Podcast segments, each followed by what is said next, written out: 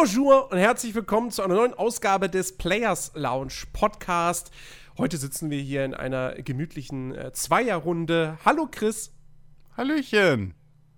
Und anhand meiner Begrüßung könnt ihr vielleicht schon erahnen, worum es heute geht. Es geht um ein Tour de France, endlich. Yes! Tour de France. Nein, es geht um einen französischen Publisher, den französischen Publisher, das größte Videospielunternehmen jenes Landes. Foucault. Äh, Focus. Nee, Ubisoft. Ja. Wir sprechen heute einfach mal ausführlich über Ubisoft. Anlässlich dessen, dass ja nun mal äh, vergangene Woche oder in den vergangenen Tagen Ubisoft äh, Assassin's Creed Odyssey rausgebracht hat. Und über das werden wir natürlich auch noch reden in Knapp zwei Wochen. ein paar Wochen. Ich, ne? Ähm, aber heute soll es eben um Ubisoft gehen. Wir wollen ein bisschen darüber sprechen, wo hat dieser Publisher angefangen, wie hat sich das Ganze entwickelt, ähm, was ist der heutige Stand von Ubisoft, wie viel Einfluss hatte Ubisoft auf die Branche und dann noch so ein bisschen, wie geht es wohl in der Zukunft weiter? Schauen wir so ein bisschen in die Glaskugel. Ähm, und ja, wo fangen wir an? Am besten am Anfang, indem wir einfach mal in die Vergangenheit reisen. Ja. Und zwar ins Jahr 1986. Da waren wir beide noch nicht auf der Welt, Ja, ich war genau minus zwei Jahre alt zu der Zeit. aber Ubisoft wurde gegründet damals von den fünf Brüdern Gilmore. Und ähm, die ja auch heute noch, also ich weiß nicht, ob alle noch an dem Unternehmen irgendwie da was mit zu tun haben, aber zumindest ist Ubisoft ja immer noch ein Familienunternehmen bis heute. Eine große. Familie. Große Familie, ja. Ja. Yves Gilmore als, als äh, Präsident und CEO. Ähm, und äh, Gott sei Dank wird Ubisoft ja auch noch eine ganze Weile ein äh, Familienunternehmen bleiben. Denn äh, es ist ja jetzt doch gar nicht mal so lange her, dass Vivendi angekündigt hat, bis, ich glaube, März 2019 ähm, sämtliche Firmenanteile äh, oder Aktienanteile äh, verkaufen zu wollen, die sie an Ubisoft hatten. Das heißt, diese, diese mögliche feindliche Übernahme, die sich da ja angedroht hatte, wird nicht passieren, was, glaube ich, sehr, sehr, sehr, sehr gut ist. ja. Ja. Ähm, genau. Aber wir wollen ja über die Anfänge sprechen. Ubisoft, Genau. 1986 gegründet. Und man muss wirklich mal sagen, wir haben uns so ein bisschen die Historie angeschaut, so ein bisschen, so ein bisschen überflogen. Es ist wirklich, wirklich krass. Ich meine, klar, jeder große Spiele-Publisher, den wir heute kennen, EA, Activision, Nintendo und Co., die haben alle mal klein angefangen. Oder im Fall von Nintendo sogar mit ganz anderen Dingen als mit Videospielen. Ne? Ich meine, wir wissen, Nintendo gibt schon seit über 100 Jahren oder ja. so. Was war das alles? Ähm, Reiskocher, Spielkarten. Reiskocher, Taxis, alles Mögliche. ähm, Um ein Haar hätten wir heute Nintendo-Motorräder. um ein Haar. Sie hätten, sie hätten Yamaha werden können. Sie hätten ja mal werden können. Naja, auf jeden Fall, ähm, jeder fängt klein an. Aber wenn man, also gerade Ubisoft finde ich halt auch irgendwie interessant, weil, wenn wir jetzt mal zum Beispiel den Vergleich wagen würden mit Electronic Arts. Electronic Arts ist gefühlt, waren die auch für mich schon immer einer der ganz Großen. So, also seit ich Electronic Arts wirklich kenne als Firma, ähm, sind die AAA, sind die ganz groß, äh, gehören zu den erfolgreichsten Herstellern, äh, haben die großen Marken wie FIFA und alle anderen Sportreihen und Need for Speed natürlich, ja, ähm, die sind ganz groß. Und bei Ubisoft kann ich mich halt auch wirklich noch daran erinnern, ähm, dass die echt mal klein waren. So. Und wenn, wenn ich mich noch daran erinnern kann, heißt das, wir sprechen nicht von den ersten Jahren in den 80ern. Sondern wir sprechen halt wirklich in, von der Zeit so bis, ja, auf jeden Fall bis Mitte der 2000er. Ja. Also, ich habe es ja im Vorhinein schon mal gesagt, so für mich war Ubisoft irgendwann auf einmal da. Ich habe die gar nicht so ähm, aktiv wahrgenommen, wobei ich ist ja schon öfter mal durchgesickert vielleicht, äh, dass ich generell wenig irgendwie so auf, auf Entwicklerstudios oder sowas viel gegeben habe. Äh, früher in meinem, in meinem Leben. Aber ja, aber das hat ja auch ewig gedauert, bis ich gerafft habe, wer BioWare ist. ähm, aber äh, das, ja, für mich waren Ubisoft auf einmal da. So. Und dann gefühlt, Aber wann? ich habe keine Ahnung. Weiß ich weiß es nicht, ob. Um, ich bin am Überlegen, ernsthaft jetzt, ähm, ob das durch Anno war oder ob ich Ubisoft wirklich erst irgendwie so mit, mit den Rainbow Six-Geschichten oder so wahrgenommen habe. Ja, dann tendenziell wahrscheinlich mit Anno. Äh, nee, mit, mit Rainbow Six. Hm. Weil Anno ja anfangs gar nicht, äh, gar kein Ubisoft-Titel war. Ja, ja, ja, aber das meine ich ja, dass dann plötzlich da das, das, das Ubisoft-Ding aufgeploppt ist irgendwann mal. Ich weiß es nicht. Ich kann es nicht, ich kann mit dem Finger nicht drauf zeigen. Ich weiß nur, irgendwann waren sie da und plötzlich hatten sie eine E3-Pressekonferenz. Also das, das, das, das erste Ubisoft-Spiel, ähm, was ich in meinem Leben mitbekommen habe, ähm, war tatsächlich das Spiel, wo man, glaube ich, auch jetzt heutzutage sagen kann, mit großer Gewissheit, ähm, hoffe ich zumindest, dass ich jetzt hier nichts Falsches labere, ähm, aber das Spiel, wo man sagen kann, das war eigentlich Ubisofts Durchbruch, ähm, war Rayman. 1995. Das würde, also, weil, weil wir haben uns die Liste angeguckt. Ja, wie gesagt, 1986 Firma gegründet. Ähm, und die haben schon eine ganze, ganze Menge an Spielen bis 1995 rausgebracht, aber kein Titel davon sagt mir auch nur irgendetwas. Ähm, kein einziger. So. Das, das allererste Spiel, was sie veröffentlicht haben, heißt, äh, oh Gott, es, es ist französisch. Wie, wie auch immer man das ausspricht. Fair et Flamme. Keine Ahnung. Fair et Flamme. Kannst du mir diese Liste mal nochmal schicken, bitte? Achso, die kann ich dir gerne noch mal Die schicken. chronologische Videospielliste. Ich habe hier nur so einen, so einen allgemeinen Best-of. Ja. ja, auf jeden Fall Fair, Fair Fair- Flamme. Feuer und Flamme. Feuer und, Fe- Feuer und Flamme wahrscheinlich. Ähm, ein Grafik-Adventure für die, die, den, die Amstrad CPC. Den. Das ist ein Computer. Der Computer. Amstrad CPC. So. Im deutschsprachigen Raum als Schneider CPC bekannt. Nun. So, das war 1986. Das, war das erste- Spiel, was sie vertrieben haben. Ähm, und wie gesagt, all das, was danach irgendwie dann kommt, wie gesagt, äh, Zombie, den Namen kennt man, aber halt auch eigentlich nur, weil es halt dann irgendwann äh, Zombie U gab. Ja. Ja. Aber danach ganz viele Titel mit französischen Namen. Ähm, und dann so Sachen wie Iron Lord, Night Hunter, Puffy Saga, Skateball, Saga. Twin World, BAT oder Bad, The Chessmaster 2000, Unreal. Und nein, das ist nicht das Unreal von Epic Games, sondern das ist ein Unreal von 1990. Ja. Ja. Das ist ein ganz anderes Spiel. Guck mal, da gab es sogar BAT 2. Okay. Sch- Scheint erfolgreich gewesen zu sein, aber Muss. Ja. ich keine Ahnung, noch nie davon gehört. So. F1 Pole Position für den Game Boy. Für einen Gameboy 1993. Ja. So. Japan Okay. exklusiv. Was geht denn da ab? So. Street Racer für die Playstation. Kenne ich auch nicht. Habe ich noch nie von gehört. So. Das erste ist dann wirklich, wie gesagt, 1995 äh, Rayman. Ja. Und selbst das ging an mir vorbei. Selbst das ging an dir vorbei. Ja, selbst das. Ja gut, du bist auch, du bist auch kein Jump-and-Run-Spieler. Eben. Eben. So. Aber Rayman habe ich mitbekommen. Ähm, ich hatte es nicht selber, ich habe es nur beim Kumpel gesehen und, und, und gezockt. Ähm, ich glaube eher gesehen, das war noch eher die Zeit, wo man dann einfach zugeguckt hat und davon schon gut unterhalten wurde. Kann ich mir heutzutage gar nicht mehr vorstellen. Ja. Beim, beim Spiel zum Kumpel und dann hat der. Kumpel gezockt und du hast zugeguckt. Ich kenne Ja. das noch. Ich kenne das. Heutzutage würde ich sagen, so, äh, so jetzt, lass mich spielen. Hallo? Ich möchte nicht Ja. nur zugucken. Ähm, nee, aber Rayman, wie gesagt, das habe ich mitbekommen und das fand ich total toll und wollte ich auch immer ganz gern selber haben. Hab dann, wir haben es ja schon mal im Podcast erzählt gehabt, äh, habe dann nur dieses Rayman Mathe-Lernspiel gehabt. und äh, nie, so ein, nie so ein richtiges Rayman Jump'n'Run bis tatsächlich, ähm, ja, bi- bis, bis Rayman Origins. Davor habe ich nie einen Rayman-Teil selber besessen.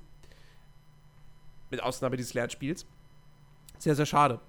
Ähm, aber ja, das war der Durchbruch. Und dann ging es halt so langsam los. Wie gesagt, dann kamen natürlich weitere Rayman-Teile. Ähm, und das nächste Spiel, wo ich sagen würde, okay, das kennt man auch bis heute noch.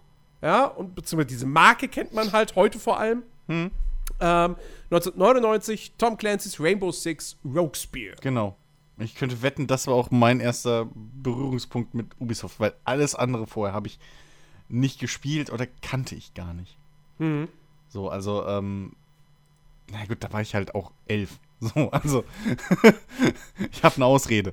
Aber, ja. ähm, ja, es ist wirklich krass. Es ist wirklich krass. Wenn, vor allem, jetzt mal ganz ehrlich, ne, ich meine, wenn du dir hier die Sachen mal anguckst, so, da sind auch jetzt keine Sachen wirklich dabei, wie du gesagt hast, die bis heute noch irgendwie. Ich meine, okay, da ist mal eine, eine, eine Formel 1 ähm, irgendwie Lizenz dabei, da ist mal irgendwo auch, äh, glaube ich, ein Batman oder was so dabei, aber da ist lange erstmal nichts wirklich Großes. So, mhm. wo, du, wo, du, wo du sagen würdest, okay, ähm, die waren damals schon ein Big Player. Also man sieht halt wirklich, dass es, dass es relativ viele kleine Sachen einfach waren. Ja. So. Ja. Die sich auch bis ja, heute ja, klar. nicht Also- lange also- gehalten haben. Ja. Lizenzversoftung. Es gab wirklich eine Zeit, wo Ubisoft relativ viele Lizenzversoftung auf den Markt gebracht hat. Du hast es schon angesprochen. Die haben mehrere Batman-Spiele veröffentlicht. Die haben äh, das Spiel zum Disney-Film Dinosaurier entwickelt. Ich weiß nicht, ob sich noch irgendwer an diesen Film erinnert. ähm, von 2000. Äh, dessen, dessen Besonderheit es war, wir nehmen original Naturaufnahmen und packen da dann CGI-Dinos rein. Ähm, was damals total krass aussah. Ich, ich kann mich erinnern, dass ich den ersten Trailer zu Dinosaurier auf irgendeiner Videokassette gesehen habe. Und ich war total fasziniert, weil ich habe mir das so angeguckt und dann flog da, flog da so ein Flugsaurier lang durch irgendein Canyon, weiß nicht, ob es sogar der Grand Canyon war, keine Ahnung. Ähm, und ich dachte so, boah, boah, guck, das ist ja echt! Das ist alles echt da! So, ja? Nur die Dinosaurier halt nicht, ne? Aber die sahen Ja, auch ja. gut aus für die damalige Zeit. Ja. Wie das Videospiel war, keine Ahnung. Kein Schimmer. So, äh, auf jeden Fall, das hat Ubisoft tatsächlich äh, entwickelt. Zumindest ähm, die äh, PC- und äh, PS2-Version und Dreamcast-Version auch noch. Hier steht Ja, ja, PlayStation, PlayStation Dreamcast. 2, Game Boy Color. Hier stehen alle, hier stehen irgendwie in der Liste alle möglichen Plattformen drauf. Ja. Äh, dann, haben sie, dann haben sie ein Donald Duck-Spiel gemacht. Ja, ebenfalls Guck mal, da, Multiplattform. guck mal, da, kriegst- da, das Cover erkenne ich sogar noch, weil das in irgendeiner Zeitschrift mal drin war. Ja, ja, das, das Cover kennt man, weil man das, glaube ich, auch dann öfter mal irgendwo im Laden stehen sehen hat. Ja. Oder so. Ähm, sie, haben, sie, haben, sie haben Grandia 1 und 2 haben sie in Europa veröffentlicht. Ähm, sie haben, wie wir rausgefunden haben, ähm, ein, ein Gameboy Color Spiel zum Adam Sandler Film Little Nicky veröffentlicht. Nun, Also manchmal fragt man sich echt so, okay, zu dem Film gab es ein Videospiel? Ja, gab es. ja, ja, ja, ja. Es Ähm, gab zu allem irgendwann ein Videospiel. Und äh, ja, also wie gesagt, äh, Lizenzversoftung und so weiter und so fort. Ähm, und ja, und Anfang der 2000er, da ging es dann aber auch wirklich los mit ein paar durchaus interessanten und prominenten Titeln. Wie gesagt, es gab dann eben die ersten Rainbow Six-Teile.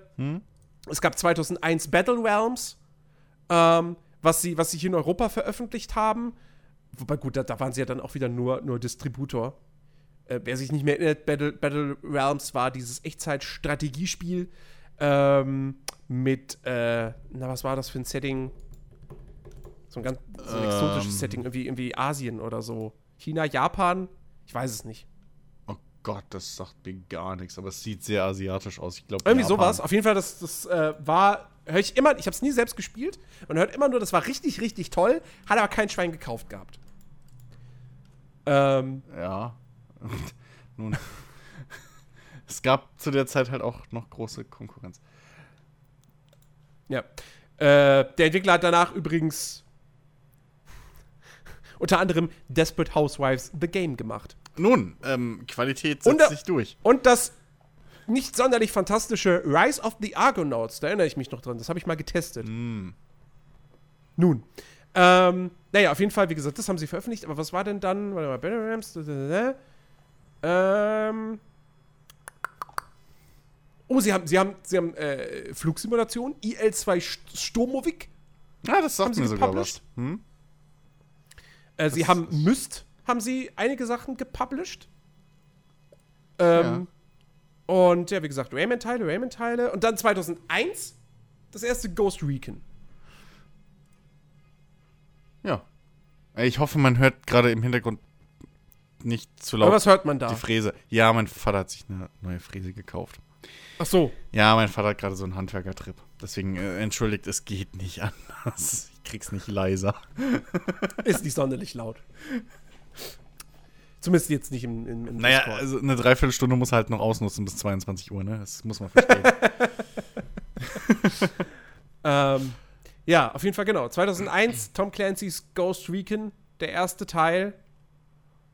Und der nächste größere Titel, den sie dann selber entwickelt haben, war dann 2002 das nächste Tom Clancy-Spiel, Splinter Cell. Und Krass. jetzt muss man ja im Nachhinein mal wirklich mal sagen, so Splinter Cell für uns ist das schon irgendwo eine große Marke, aber tatsächlich, wenn man, wenn man mal ganz realistisch ist und, und, und, und ganz ernst, dann war auch zu dem Zeitpunkt Ubisoft noch nicht auf dem großen AAA-Niveau. Nö. Die waren zu dem Zeitpunkt wirklich das, was heutzutage ein Focus ist, oder Focus, Hm? oder, oder auch ein THQ Nordic noch ist. Ich glaube, THQ Nordic wird innerhalb der nächsten zwei, drei Jahre noch richtig krass wachsen. Ja. Ähm, sind auf einem guten Weg. ja, aber ähm, so auf dem Niveau, auf dem diese Publisher heutzutage sind, war damals Ubisoft, als sie Splinter Cell auf den Markt gebracht haben. Mhm. So. Und ich meine, äh, wobei Splinter Cell, das war ja ein krasser Titel. Der wurde abgefeiert von den Kritikern. Der hat hohe Wertungen bekommen. Der war erfolgreich, zumindest so erfolgreich, dass mehrere Fortsetzungen dann produziert wurden. Ähm, Oh, Rocky haben sie auch gemacht. Rocky. Oder, nee, haben sie, haben sie gepublished, glaube ich. Okay. Ähm, ja, ja, Ähm. auch 2002. Ja. Äh, nee, auf jeden Fall. Also, wie gesagt, die waren da immer noch so, ne, wie gesagt, auf diesem, auf diesem Double-A-Niveau. Ja. Auch dann, 2003, ja, kam Beyond Good and Evil raus. Ähm, einer von, ah ja, auch wieder einer so dieser Titel, so großartiges Spiel. Hat kein Schwein gekauft. Hm.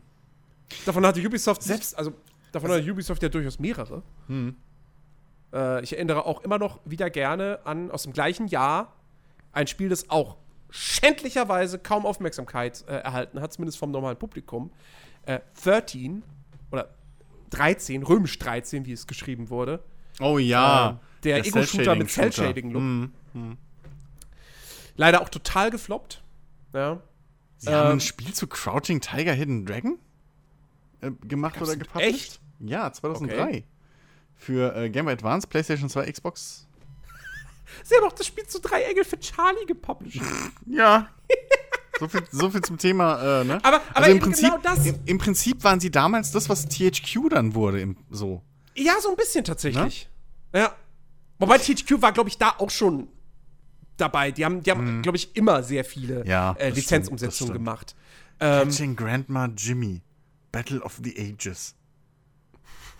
Also, aber das stimmt schon. Die haben so, die haben damals, Anfang der 2000er, kam so deren, äh, deren tolle Eigenproduktion, wie eben Splinter Cell, Beyond Good and Evil. CSI ähm, Crime Investigation. Ja, gut, das waren jetzt die weniger tollen Eigenproduktionen. ähm, aber ja, die haben, I- Ubisoft hat sehr viele CSI-Spiele gemacht und damit durchaus auch Geld gescheffelt, glaube ich. Lock On? Was hatten die denn mit Lock On zu tun? Gepublished. In Europa. Krass. Überhaupt nicht in Verbindung gebracht. Lock On war ich damals relativ hyped für so. Ich weiß nicht, ob ich sie jemals besessen habe, wirklich. Ähm, oder auch wieder nur so ein Demo-Ding war, aber äh, ich habe überhaupt nicht mit, mit Ubisoft irgendwie in Verbindung gebracht. Krass. Dann natürlich auch, auch 2003. 2003 war, war eigentlich, also was, was, was Qualität, qualitätsmäßig gute Spiele betrifft, war das ein gutes Jahr von Ubisoft. Äh, Prince of Persia, The Sands of Time. Der Reboot, der diese Serie wirklich dann nochmal richtig, richtig groß gemacht hat eigentlich. Ähm, Rayman 3 kam auch 2003 raus. Das war ein echt gutes Jahr für Ubisoft Ja. also zumindest, wie gesagt, auf dieser, auf dieser ähm, inhaltlichen Ebene. So verkaufstechnisch, na gut, Prince of Persia war wohl ein Erfolg. Naja, ähm, ähm, ja, dann gab es noch zwei. Rainbow ähm, Six 3, Raven Shield, kam auch 2003 raus. Dann gab es noch zwei ähm, Add-ons für, für Ghost Recon. Ja. Desert Siege und Island Thunder. Ähm, 13. Ja. Auch in dem Jahr. Ja, gut. Wahrscheinlich kann man wirklich äh, sowas wie, wie The Sense of Time und Co. Kann man froh sein, dass sie das auch noch hatten. Weil stell dir mal, stell dir mal vor, die hätten 2003 nur Beyond Good and Evil, 13 rausgebracht und dann so Billigsachen wie Charlie's Angels. hätten die Ubisoft dann heutzutage noch? Naja. Schwer zu sagen. Ich meine, auf der anderen Seite, sie haben sich ja dadurch im Prinzip auch diese Sachen finanziert. So erstmal im Vorhinein. Also, Äh, so, so, so, so ganz unter ferner liefen muss das ja auch, da kann es ja auch alles nicht gelaufen sein. Also gerade so ein, ne, heutzutage schütteln wir alle im Kopf, aber ich habe auch so ein CSI mal gespielt. Damals. es gab so. ein Echtzeitstrategiespiel zum Film Alexander, Nun, entwickelt von den Stalker-Leuten. alle brauchten mal Gel Geld. das ist ja auch sowas, ne? Das wäre mal sau interessant zu wissen, welche großen Studios früher halt scheiß Spiele gemacht haben. Weil, also, das sind ja alles so, so, so, die haben ja alle wirklich mal klein angefangen. Keiner, also, ich glaube, selbst Rockstar hat wahrscheinlich mal klein angefangen mit fünf Leuten. So, also, niemand hat ja angefangen, okay, wir machen ein Studio, wir kaufen mal eben 40 Entwickler. So, und dann machen wir unser eigenes, unser eigenes 2-Millionen-Projekt. Ähm, also, das ist schon, aber das ist wirklich, wenn man sich so eine, so eine Historie mal anschaut, ähm, lustigerweise, oder ja, ein bisschen traurig vielleicht auch, dass 13 immer noch eigentlich im. Ich weiß, das war auch damals irgendwie so im Vorhinein so, boah, guckt euch das an. Das war damals der Hammer. Ich glaube, damals war das sogar noch, ähm, da war das richtig hardware-hungrig, weil diese, diese Cell-Shading-Technik halt äh, irgendwie total kompliziert umzusetzen war. Deswegen war es auch, glaube ich, das erste richtige komplette Cell-Shading-Spiel. Was halt wirklich auch so einen Comic-Look Was hatte. glaube ich. Würde ich, würde ich drauf Ne? wetten. So, also zumindest war das damals irgendwie immer so der Hype darum. Ähm, da kann ich mich noch dunkel dran erinnern. So, ähm, ah, was da alles dazwischen ist. Das ist also so wirklich irgendwie Chessmaster 10th Edition. So, und wie lange sie das noch mitgetragen haben. The Dukes of Hazard, Return of the General Lee. Oh Gott. Also ein Spiel zu, äh, hier, Ja, wie heißt es auf Deutsch? Ähm, oh Gott, ja, ich kenn's auch nur als Dukes of Hazard jetzt. Ah. Äh, verdammte Hacke. Warte, warte, ich hab's gleich. Ein Duke kommt selten allein. Ein Duke kommt auch so ein. Do ich hasse deutsche Titel einfach. Ich hasse sie einfach. Dabei habe ich. Weißt du, das ist wie. Ohne Shit, ich habe die Serie so gerne geguckt als Kind. Irgendwie. Und. Aber. Pff, ein Duke kommt selten allein. Ich kenne nur den schlechten Film.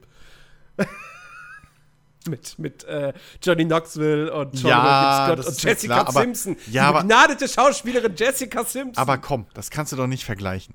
Das ist so, als würdest du jetzt ähm, äh, äh, Baywatch anhand des Baywatch-Films. weißt du, das sind Phänomene ihrer Zeit. ja, ja, klar. Und Dukes of Hazard war damals wirklich einfach. Ich fand's geil. So zwei Aber- wilde Typen im coolen Auto. Sorry. Im ja, gleichen Jahr, wie das Dukes of Hazzard Spiel, gab es noch ein anderes Spiel, was Ubisoft gepublished hat, ähm, was heutzutage eine ihrer größten Marken ist. Damals war es ein Spiel von einem Team, von einem Entwicklerteam aus dem kleinen Städtchen Coburg in, ich weiß gar nicht, wo das ist. Und Wahrscheinlich haben ähm, wir jetzt 80% Coburger Zuhörer, die jetzt alle sagen, was? Die abonnieren. Oh nein. Nie wieder downloaden. Tut mir leid an alle Coburger Hörer, die uns zuhören. Da kommt bestimmt 80% unserer Hörer, kommen wahrscheinlich aus Coburg am Ende des Tages. Tut uns leid, ja, dass wir nicht wissen, wo sich eure Stadt befindet. Ähm, nee, aber wovon ich natürlich rede, ist Far Cry. Und auch, se selbst da, ich meine, Far Cry, das ist ein Klassiker heutzutage. Das war damals ein Spiel, ähm, was man in einem Atemzug genannt hat mit Doom 3 und Half-Life 2. Ja, also mit den absoluten Ego-Shooter-Blockbustern der damaligen Zeit. Ähm, und dennoch würde ich jetzt auch immer noch felsenfest behaupten, Ubisoft hat das veröffentlicht, ja. Aber sie wurden dadurch noch nicht zum AAA-Publisher. Nee, Weil es auch irgendwie dann, es war halt, ich auch nicht. Also, also, wo, wo, wobei natürlich auch so ein bisschen die Frage ist, woran macht man jetzt dieses AAA fest? Macht man es am Produktionsaufwand fest? Eigentlich ja. Ne? Also im Prinzip ist es Ja. ja, hat es ja was mit Budget zu tun und so weiter. Ähm, oder macht man dann halt irgendwie daran fest, ähm, auf ja, äh, wie, wie drücke ich das aus? Naja, also, das? Ähm, du brauchst halt so, so, eine wie, gewisse- wie, groß man, wie groß man seine Zielgruppe ansetzt und wie viele Verkäufe man, man anstrebt. Ähm, und wir reden ja da tatsächlich noch von einer, von einer Phase. Gut, da war natürlich die Videospielbranche noch kleiner, als sie es heutzutage ist. Da wurden Spiele, da, da wurde nicht jeder Blockbuster 10 Millionen Mal verkauft, so, sondern wie oft, wie oft wird sich so ein Splinter Cell oder Far Cry oder, oder Prince of Persia, wie oft wird sich das verkauft haben? Drei, vier, fünf Millionen Mal vielleicht, ja, wenn es hochkommt? Ja. Also ich habe, also klar, jetzt so im Nachhinein, ich habe damals mich nicht um Zahlen gekümmert, also es ist schwer einzuschätzen. Ja, klar, ich auch nicht. Aber es war bei weitem wahrscheinlich nicht so krass wie heutzutage. ja. Ähm, also, ich meine, wobei, man muss natürlich auch sagen, sie waren halt immer clever und haben Multiplattform gemacht, ne? Wo es ging. So, ähm, Gut, bei Far Cry jetzt nicht. ja, okay, aber das lag daran, dass Far Cry halt im Prinzip das Verkaufsargument für viele Grafikkarten war, ähm, oder generell für neue Rechner. Also das war halt, Far Cry war damals einfach ein grafisches Bombast hoch 10. Das hat dir Grafik gezeigt, die hast du bis dahin noch nicht gesehen gehabt. ähm, ähm, und hat ich merk übrigens- Jahre später noch PCs grad- geschmolzen. Ich merke übrigens gerade, dass bei gerade bei so alten Spielen äh, VG-Charts äh, scheinbar wirklich so gar nichts bringt. ähm, weil da, da ist das erste Far Cry gelistet für, für PC. Verkaufszahlen laut, unbekannt. nee, laut denen hat es sich gerade mal 0,5 0,05 Millionen Mal verkauft. Das kann nicht sein. Das wären ja nur 50.000 Einheiten. 0,05 kommt. Ja, wobei. Raubkopien waren 50.000? damals groß. Ja, das erste Far Cry war doch ein kommerzieller Erfolg. Ja, gut. Aber. Und Vielleicht ist ein- 50.000 Einheiten. Jens, vielleicht ist, in, Jens, vielleicht ist in Coburg auch die Miete nicht so teuer. Also, Kann sein. aber, aber mal, ich, also, also- ich, bin- ich finde das auch ein bisschen sehr wenig. Ähm, aber man Das darf das, glaube ich, wirklich nicht unterschätzen. Raubkopie war damals halt wirklich auf dem Hoch. Immer noch. Ähm, Gerade was PC angeht, so. Äh, sie haben keine Konsolen beliefert. Reines PC-Spiel. Gut, PCs waren, ja, wobei, Anfang der 2000er waren PCs, waren zwar noch da, Aber aber, das- waren aber jetzt das- nicht mehr das- die Prime Gaming-Geschichten so, da waren die anderen Konsolen waren da schon stark. Ja, aber die, die, die. Zahl ist Quatsch. Also, Ja, ich, also, na, also ja, eine halbe Million würde ich mindestens sagen. Also das, ich glaube, Äh, das ist eine, eine Null mindestens zu viel. Also ein Komma es sind, es, sind, es, sind, es sind mehr. Ähm, Far Cry hat sich laut Wikipedia, und die verweisen auf einen, ähm, auf einen Finanzbericht von Ubisoft, Ah, hat sich innerhalb der ersten vier Monate über 730.000 Mal verkauft. Ja gut, da ist ja Wiki-Charts nicht so weit weg von. Ähm, 50.000, 700.000. Bitte. Ähm, ja, also, das ist schon. Aber äh, es, es ist trotzdem krass, ne? Ähm, Far Cry war ja so ein Erfolg eigentlich. Aber es Ja. kann natürlich auch sein, es kann natürlich auch sein, dass wir diese, dass damals, weil damals war das ja auch noch so, da haben Spieler auch noch Zeit gebraucht. Welche Welt? Ähm, wie absurd. Äh, dass wahrscheinlich dieser Erfolg von Far Cry halt damals auch einige Jahre erst gebraucht hat, bis er dann wirklich durchgesickert ist. Nee, und weißt, weißt du, was, was, was ich glaube? Hm? Ähm, Und die Star Wars-Lizenz, die sie ein Jahr später gekriegt haben, die wird auch, auch geholfen haben. Für Game Boy Advance. Nee, aber äh, was, was wolltest du denn Das sagen? ist auch gerade Star Wars Trilogy, Apprentice of the Force. Das Ja. haben sie sogar selbst entwickelt. Ja, siehst du mal. Wow. Okay. Nun, ähm, nee, weißt du, was ich glaube? Diese Spiele, die sie 2003, 2004 rausgebracht haben, ähm, das waren, das waren erfolgreiche Titel. Die waren jetzt noch nicht auf, auf dem Niveau, wo man vielleicht jetzt gesagt hätte, das war, das war wirklich Triple A, so, das waren wirklich Blockbuster. Ähm, aber all diese Titel, die rausgekommen sind, also eben die Prince of Persia Spiele, dann äh, Ghost, Ghost, auch Ghost Recon 2, Rainbow Six Ja. 3, Ja. Splinter Cells, ähm, Solide äh, äh, Dinger, Wo hatten wir gerade Far Cry? Ja. Überleg mal, 2004, die müssen ja, der, diese erfolgreichen Spiele haben im Prinzip den Grundstein für den, also wirklich für den Titel gelegt, mit dem Ubisoft dann wirklich im Tri ab, absolut endgültig im AAA-Segment angekommen ist. Hm.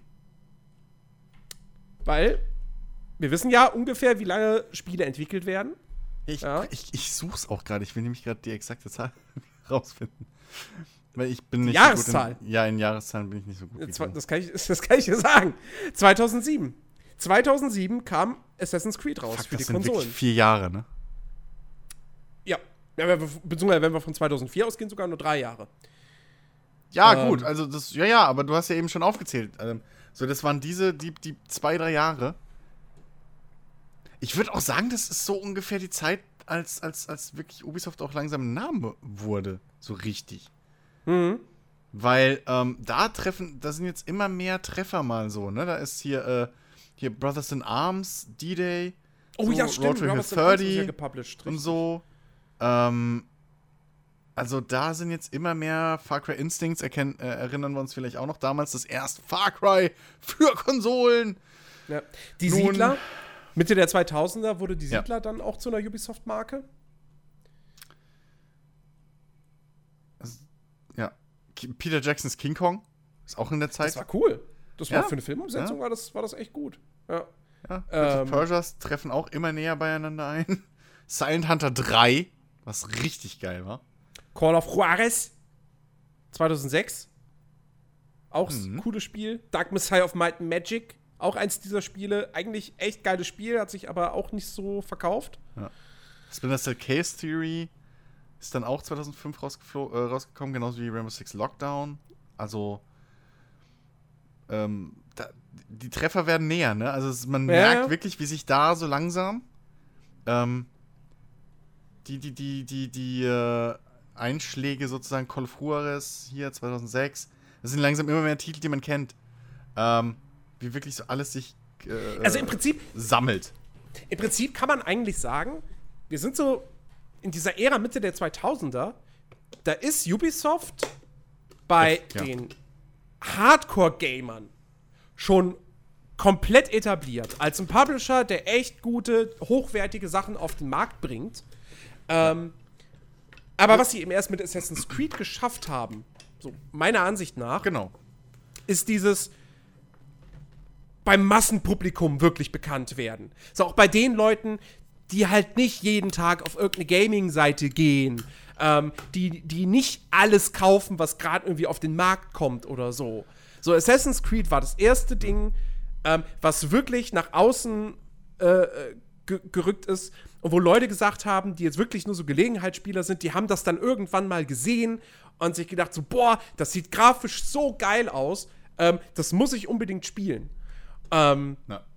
und ich glaube, das, das, ist, das ist letztendlich das Entscheidende. Also, ja, vom, vom, vom Produktionsaufwand her und von der Qualität war Ubisoft vielleicht schon in den Jahren vorher eigentlich AAA.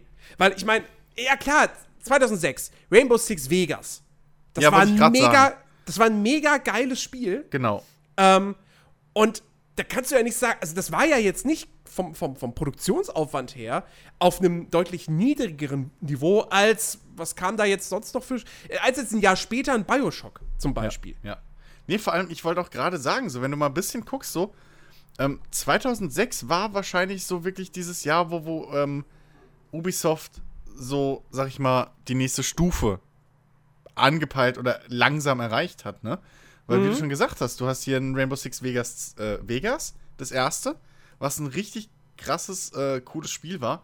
Und, ähm, sag ich mal, auch umfangreicher, bisschen story-orientierter, bisschen mainstreamiger. Das war ja so dieser, dieser, um, dieser Wandel der Rainbow Six-Reihe Ja. Richtung Mainstream, ja, war plötzlich ein Third-Person-Deckungsshooter. Äh, nee, Nee, gar nicht, was rede ich denn? Person. Ja, war First Person. Ich rede scheiße wieder, weil ich immer in Deckung gehockt habe, deswegen war es für mich ein Third-Person-Shooter. Bis heute übrigens die geilste Mechanik. Äh, wenn, War du super, Deckung, war wenn du. Deckung in ein Dings reinmachen willst. Ja, aber war halt nicht mehr so krass taktisch, war extrem runtergedampft. Die gesamte Planungsphase und so war alles rausgekürzt. Das stimmt, aber es war immer noch anspruchsvoll. Genau, also es war genau. Kein, es war kein dummer Shooter, wo du einfach nee, nee. Run-and-Gun-mäßig Nee, rumrennst. nee, war ja Vegas 2 auch nicht. So, ähm, aber äh, das ging schon sehr weit in den Mainstream. Ja. Ähm, Splinter Cell Double Agent war dann auch Oh, gefühlt mehr, Storylast mehr storylastiger. Ja, ähm, als- aber als- das, als ich habe hab selber nie gespielt. Aber von außen, so von außen betrachtet, war das ja, eigentlich ein komplett misslungener Launch. Eine komplett misslungene Veröffentlichung. Das Weil das sein. kam ja, das kam ja damals sowohl für die Generation 360 PS3 raus, als auch noch für PS2, Ja. GameCube, Xbox und sogar die Wii. Genau, genau. Und das ist ja komplett, weil, weil jede Version war ja letztendlich fast ein anderes Spiel. Weil irgendwie, Ja. du hast auf den alten Konsolen, hast du die komplette Story bekommen, aber es war halt technisch eben veraltet. Und auf 360, PS3 und PC war es halt technisch für die damaligen Verhältnisse richtig gut, aber es hat einfach Inhalt gefehlt. Das war ein unvollständiges Spiel. so, äh, so das, das habe ich so von außen mitbekommen und ähm, deswegen hatte ich dann auch irgendwie nie Interesse, tatsächlich Double Agent zu spielen. Ähm, Aber ich meine mich erinnern zu können, dass man das da auch, das war auch, also ich habe, ich weiß nicht, ob ich das erste Splinter Cell gespielt habe, aber ich glaube, Double Agent war schon so der Schritt auch Splinter Cell mehr in Richtung diese Story-Geschichten zu drücken. das mit Mehr Sicherheit. Story-basiert, mehr Charakterbasiert. Ähm, Sam Fisher wurde halt es noch war mal wichtiger. Ja, eben, es war, es war nicht mehr. Sam Fisher ist halt ein Agent, der irgendwo auf der Welt irgendeinen Diktator oder so einfach stoppt, sondern es war eine sehr viel persönlichere Geschichte. Ja. Das auf jeden Fall, ja. Und das meine ich, ich glaube, das ist der, der, der, so, also da kann man wirklich diese Weiterentwicklung erkennen und dann natürlich ähm, so der erste große, ja, Wurf in diese Richtung AAA Mainstream ist halt dann im Anschluss äh, 2007 passiert, ne? Assassin's Ja, Creed. Mit Assassin's Creed. Ist irgendwie traurig im Nachhinein, dass, äh, dass, dass wirklich dieser große Massenmarkt-Debütant von Ubisoft, äh, dass es halt so ein Grafikblender ist. Grafik- und Feature-Blender im Prinzip. Aber ich muss das, ich kann das Das nicht oft genug betonen. Also Assassin's Creed war halt wirklich so, ich habe das damals auf dem PC dann gezockt. Da kam, es kam ja äh, erst 2008 für den PC raus. Ja, es gab ja, es das kann man sich jetzt auch schon gar nicht mehr vorstellen. Es gab eine Zeit, und, es, und diese Zeit war sehr, sehr lang, wo Assassin's Creed-Teile für den PC immer später kamen als für die Konsole. Ja, kann man sich gar nicht vorstellen, dass PC-Spiele später kommen als Ja. Konsolenversion. Im Jahr weiß, ich- 2018. Ich weiß, ich weiß gar nicht, was das erste Assassin's Creed war, das zeitgleich für alle Plattformen rauskam. Kann ich mich gar nicht mehr dran erinnern. Kein Schimmer.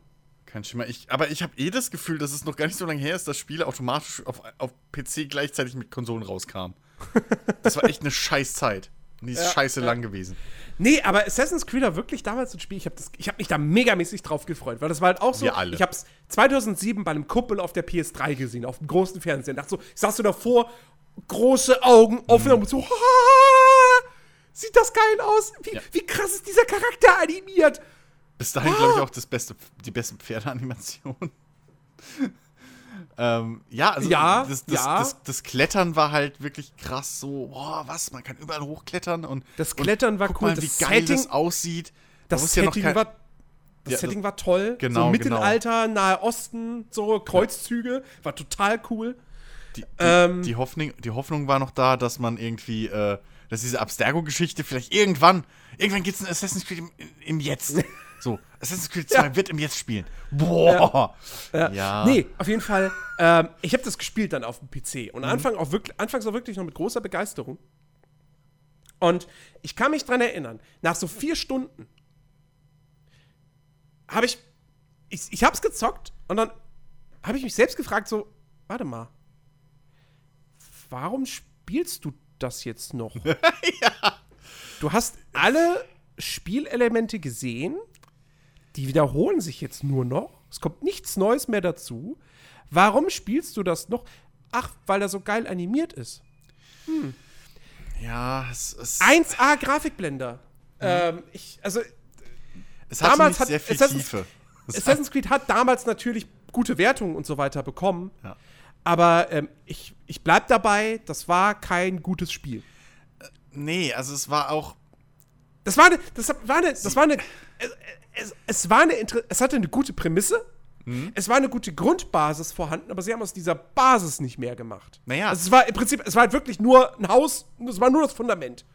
Ja, ja, so ungefähr. Also Sie haben nichts draufgebaut. Genau, ähm, es, sie haben natürlich damals schon irgendwie so die ersten Grundsteine für, für, die, für ihre Formel, so, für ihre Erfolgsformel gelegt, die ja jetzt uns jahrelang noch plagen sollte. Ähm, aber, aber sie haben es halt, es, war so ein bisschen wie Lost. So, sie haben viele Steine gelegt, so viele Fragen aufgestellt, aber nie beantwortet. Ja. Äh, und jetzt im Nachhinein ist es sogar, kommt es eigentlich noch schlechter weg. Aber damals war es halt wirklich irgendwie, mir ging das ähnlich. Ich habe das auch gespielt, gespielt, gespielt. Und irgendwann hast du aber auch, war es halt dann langweilig. Und ich habe das ja später dann nochmal nachgeholt. Komplett. Und das ist wirklich ein sehr, es wird relativ schnell dröge. Weil du wirklich auch relativ schnell alles kennst. Und es wiederholt sich viel. Es wird auch nicht mehr viel, ähm, es werden nicht mehr viele Mysterien irgendwie aufgebaut, so richtig. Du, ähm, das war wirklich alles relativ flach vom Gameplay. Ähm, für dieses, diesen Umfang. So, also es war ja kein kurzes Spiel äh, für die damalige Zeit. So. Das stimmt, das stimmt. Aber es war auch, es hatte zwar schon seine offene Spielwelt, aber auch Ja. die haben sie ja nicht wirklich genutzt. Weil du ja eigentlich, du hattest ja nichts zu tun. Also Ja. all das, was du zu Genau. tun hattest, was als, was sozusagen optionale Missionen waren, waren nicht optional. Du musstest sie machen, ähm, um irgendwie, ich weiß nicht, Informationen oder so für Ja. dein nächstes Ziel in der Hauptstory zu kriegen. Also es gab, äh, okay, es gab was Optionales, was du machen konntest, Flaggen einsammeln. Stimmt. Stimmt. Das So, wo, wo du auf dem PC gar nichts für bekommen hast, nicht mal ein Achievement, weil es das nicht gab zur damaligen Zeit. ja. Ähm, so, Es- das, das war's halt. Also, es, es ähm, war halt unreif, aber es war auch der erste wirkliche, also wenn man jetzt sich die Liste wirklich mal anguckt, das war so der, der erste Schritt, wo, oder das erste Spiel, wo man sagen kann, okay, das ist, was wir heute unter AAA verstehen, so in die Richtung. ja, So dieses, dieses Ja. reine, wirklich Mainstream, episch, also diese Bombast-Optik, ähm, alles vertont, so, also überall Sprachausgabe, jeder Charakter hat irgendwas gesagt, so, ähm, viele, ja, viel Spielzeit, ähm, viel Freiheit, aber ja, es hat halt wirklich ein bisschen so das, das, das, die Abwechslung gefehlt. So, also Ja. ich weiß auch nicht, wie ich es anders jetzt im Nachhinein noch ausdrücken soll. Es war halt echt ein bisschen flach, was das Game Design anging. Mhm. Ja. Ja. Ähm, genau, aber das haben sie ja dann alles äh, deutlich, deutlich besser gemacht, zwei Jahre später. Mit, äh, mit Assassin's Creed 2. Ja. Und das war ja dann auch wirklich. Also, Assassin, Sie haben Lernspiele gemacht. sie, haben, sie haben in der Zwischenzeit, sie haben Das echt wusste ich ja gar nicht. My French Coach. My French Coach, My Spanish Coach, My Word Coach. Naruto, sie haben ein Naruto-Spiel für die 360 gemacht. 2007. Äh, ja. Ich glaube, Pets, das nicht Dogs sogar- und Pets. Nee, das war 360. Oh Mann. Ja. Den Quatsch gab's ja auch. Ja, sie haben, sie haben äh, äh, eine schlechte PC-Portierung von Resident Evil 4 gemacht. Und vorher auch schon eine von Devil May Cry 3, Ja. die war auch nicht gut. Ähm, Es Und, äh, du ja. Rocky Balboa? für PlayStation Portable. Ah, deswegen kenne ich das nicht. Wow! Was man ja Was? alles erfährt. Ähm, Ähm, ja, genau, Silent Hunter 4 ja. war auch nicht so der Bringer. Nee? Nee, fand ich nicht so geil. Okay. Ja, du hast auf der Seite ähm, der Amerikaner gespielt und irgendwie war das nicht so cool. Mhm. Irgendwie so im Pazifik da mit den amerikanischen U-Booten rumfahren hat mich nie irgendwie gepackt. Ja, was ganz, was ganz geil war, war 2007 äh, World in Conflict. Auch so ein Echtzeit-Strategiespiel, woran Äh. sich heute gefühlt kaum einer mehr erinnert. Ja, Ähm, stimmt. was, was, ziemlich, was ein ziemlich cooles Multiplayer-Konzept hatte, dass ähm, jeder Spieler, also dass du immer im Team spielst und ähm, jeder Spieler steuert quasi einen Teil der Armee. Also der eine steuert die Panzer, der andere die Infanterie, der andere die Hubschrauber ähm, und so weiter und so fort. Das war, das war ziemlich cool. Sah sehr schick aus ja. ähm, und äh, war von ähm, Massive Entertainment, die heutzutage Division machen. Ja. Siehst du mal. Ja, Thematisch Ähm, nicht viel anders. genau. Ja. 2008, Brothers in Arms, Hell's Highway, war auch ein echt guter Titel. Habe ich sehr ja, gerne gespielt. Der war wirklich gut. Ähm, oder verwechsel ich das? Nee, doch, warte mal, das war doch. Das war der letzte Brothers in Arms Teil, ne? Hell's Highway. ja, ja, ja, ja. Ja, ja, ja, doch. Der war, der war echt, der war echt gut. Ähm, so, und dann, oh Gott, ja. 2008 Far Cry 2. Nun, Auch, auch, auch so ein Spiel wie Assassin's Creed, so hätte richtig geil werden können. Ja. Enorm viel Potenzial, aber am Ende auch ziemlich ja. abgestunken. Also, tolles, tolles Setting mit Afrika. Ja, das auch fand ich mit wirklich cool. Das war total unverbraucht. Ja, du warst ein Söldner, es hat alles vor allem Sinn gemacht irgendwie. Du hast dir diese, diese verschiedenen Verstecke irgendwie holen können und so. Mhm. Ähm, die Geschichte mit den Fahrzeugen, was jetzt alles Standard ist, dass das Feuer sich automatisch ausbreitet. Oh, das dass mit dem du, Feuer war so dass geil. du, dass du äh, irgendwie die, die, die, die Natur nutzen kannst, so im Prinzip, ja, irgendwie. Äh, dass Tiere halt auch deine Gegner angreifen und sowas. Man muss dazu, man muss dazu Open sagen, World. nee, nee, das mit Tiere, Ti- Tiere gab es nur Zebras und so. Da gab es in Da gab es auch 2 Einhörner, äh, Einhörner, Nashörner meine ich und so. Die ab und zu. Du konntest die nicht steuern, also du konntest kein, so viel ich weiß, konntest du keine, keine. Nee, es, es Dings gab, schmeißen nur, oder so. es gab Aber- nur Zebras und Gnus und vielleicht noch Antilopen. Es gab keine Tiere, die dir oder irgendwie Nein, es gab Nashörner. Doch, es gab Nashörner. Wobei es sein kann, dass es, Es ein gab, DLC ich gab. bin mir ziemlich, nein, ich bin mir ziemlich sicher, dass es irgendwie Nashörner oder, Elefant, oder Elefanten oder sowas gab. nein. Doch, nein, die dir gefährlich werden konnten. Doch, ich bin. Warte, mir ich ziemlich gucke jetzt sicher. gerade mal, warte mal, Download-Content. Nein, ich habe Ähm. doch damals mir keinen Download geholt. Hör doch auf. Ich weiß, ich habe das gespielt und ich meine, da war, ich habe es auf dem PC gespielt. Und ich meine, da waren irgendwie Nas, äh, Nashörner oder sowas, die auch deinen Jeep angegriffen haben und so. Ich meine, da war was. Mhm. Nicht ist aber auch egal, ist lange her. Definitiv nicht im Grundspiel. Ach, was du wieder behauptest. ist ja Aber auch ich, mein, egal. aber, ich meine mich, aber ich meine mich zu erinnern, dass es irgendwie einen DLC gab, der Tiere eingebaut hat, die einem gefährlich werden konnten.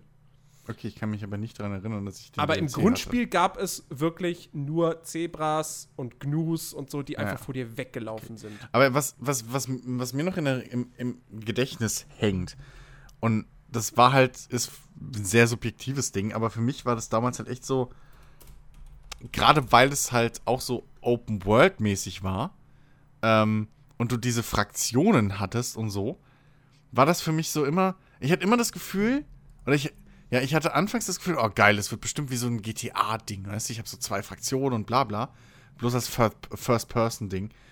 Und dann, was mich aber genervt hat, irgendwie, dass, dass, dass du halt keinen Fortschritt gemacht hast mit den, äh, mit den Parteien, so, sondern alle waren dir immer feindlich. Ja, Also außer stimmt. du warst auf einer auf einer Mission für eine Fraktion, plötzlich waren sie dir nicht mehr feindlich. Obwohl du im Prinzip ja beide Seiten gespielt hast. Mhm. Ähm, weil du halt so ein freier äh, äh, äh, äh, Söldner warst.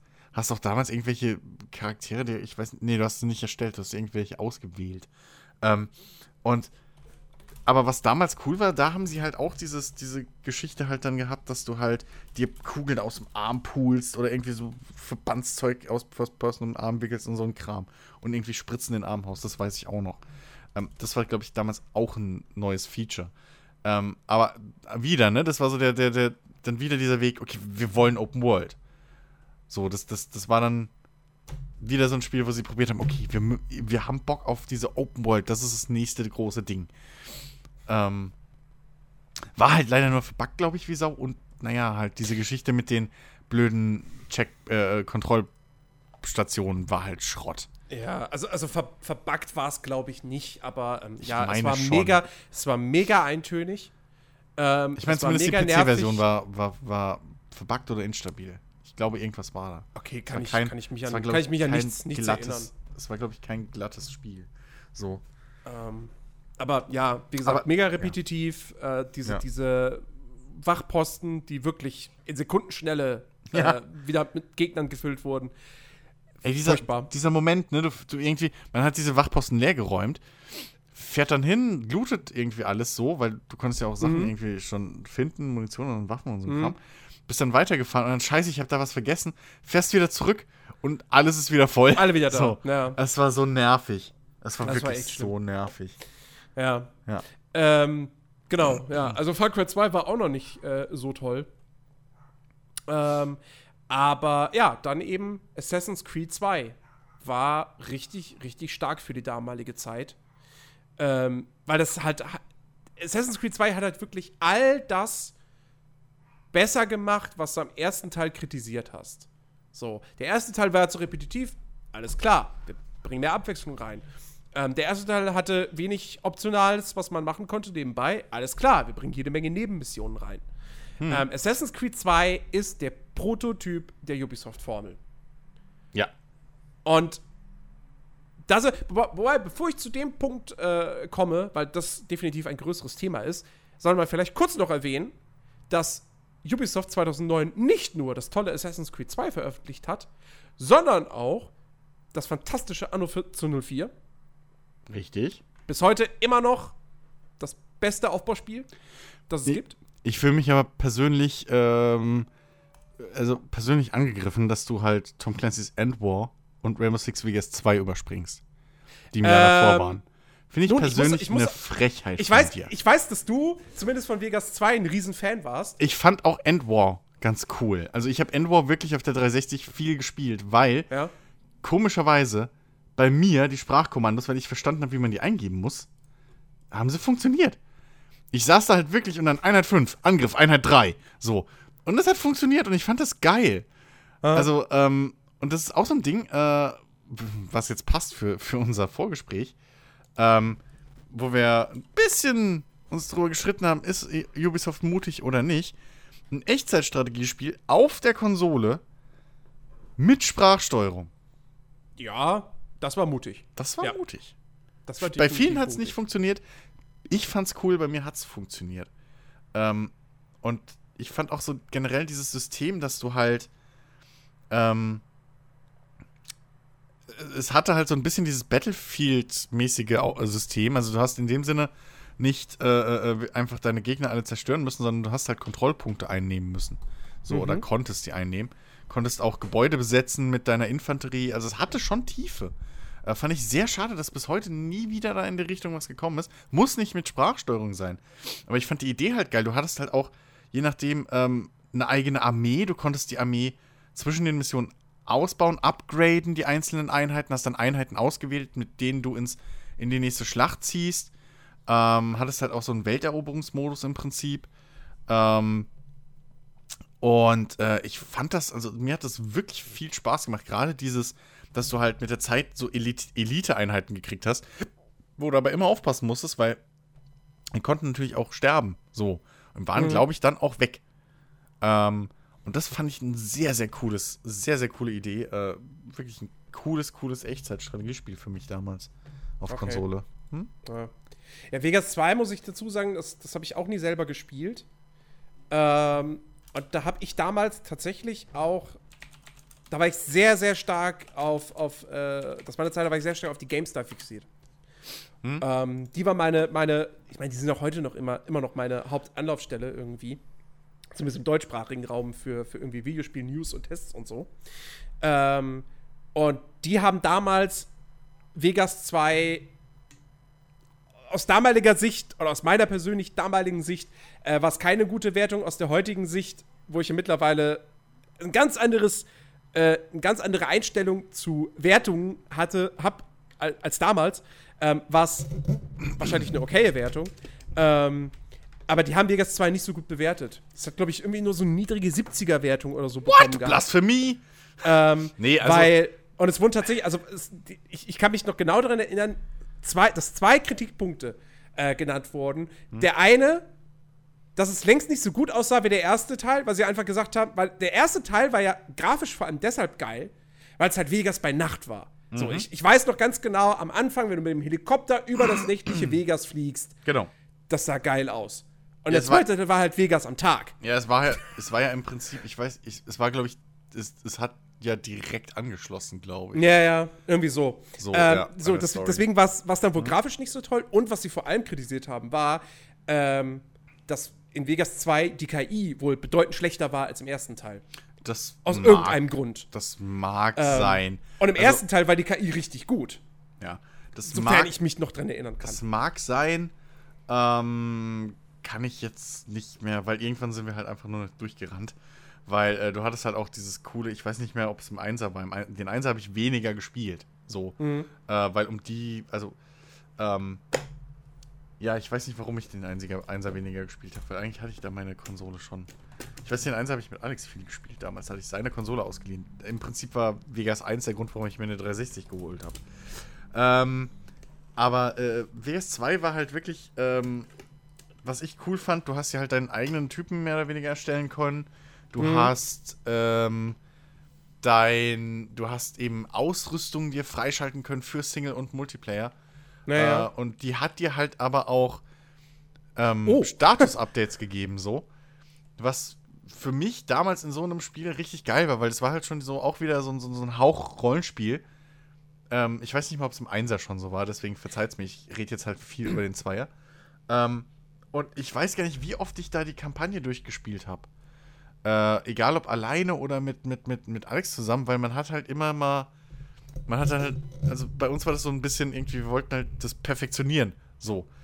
Ja, egal ob alleine oder zu zweit. Wir wollten halt äh, ähm, wirklich blind einfach, okay, da kommt jetzt ein Gegner, Puff. Irgendwie so Headshots verteilen und alles halt perfekt spielen. Ähm, Mhm. Und dann natürlich kam da noch die große Multiplayer-Komponente rein, die ich da halt auch viel, viel gespielt habe. Ähm, ein sehr rundes Ding, aber ich glaube schon, dass es halt einfach wirklich, wenn man es runterbricht, more of the same irgendwo war. Also ich sehe gerade sogar, ich, ich finde, es- leider finde ich das äh, Fazit nicht mehr vom, also den, den Meinungskasten vom Test. Weil da aus dem hätte ich jetzt gern zitiert. Äh, was ich bloß finde, ist ähm, die Wertung, die tatsächlich nur eine 68 war. Oh, wow. Ähm, und äh, mit, dem, mit, dem, mit dem Kurzfazit liebloser, abstruser Taktik-Shooter. Ich finde aber, ich hätte jetzt gern den Meinungskasten gehabt. Abstrus? Was war denn da abstrus? Keine Ahnung. Äh, Also. Da war doch nichts abstrus. vielleicht, vielleicht, vielleicht, doch, ist es doch irgendwie auf die KI bezogen. Ich weiß es nicht. Ja, vielleicht, aber ich kann mich jetzt nicht erinnern, dass da irgendwas Abstruses bei war. Hm. Nun. Was willst du machen? Naja. Ähm, ja, auf jeden Fall äh, kam das damals Ja. nicht so gut weg und habe ich gesagt, ja, okay, dann brauche ich es nicht spielen. Ähm, Schade. Hätten wir uns vielleicht damals schon kennengelernt, Jens? Xbox Nee, Live. weil ich hätte die PC-Version gespielt. Ach so, ja, gut, dann. Dann ist dir nicht zu helfen. Naja, auf jeden Fall, ähm, genau, aber 2009, wie gesagt, das grandiose Anno 1404 und eben Assassin's Creed 2. So, und jetzt müssen wir wirklich mal über diese Ubisoft-Formel sprechen. Ja, Ähm, komm, lass raus. denn meine These, Ubisoft ist in Game Design Hinsicht. Es gibt noch andere Bereiche, wo über, über so, keine Ahnung, so Finanzierungsmodelle und so weiter und so fort. Ja. Aber wenn wir jetzt uns mal rein auf Game Design konzentrieren, würde ich sagen, ist Ubisoft der einflussreichste Publisher der vergangenen, ja jetzt in dem Fall äh, neun Jahre. Sagen wir, sagen wir es zehn, der vergangenen Dekade. Ähm, einfach, also warum? Warum ist das so? Ähm, Assassin's Creed 2 war halt wirklich ein Mega-Erfolg.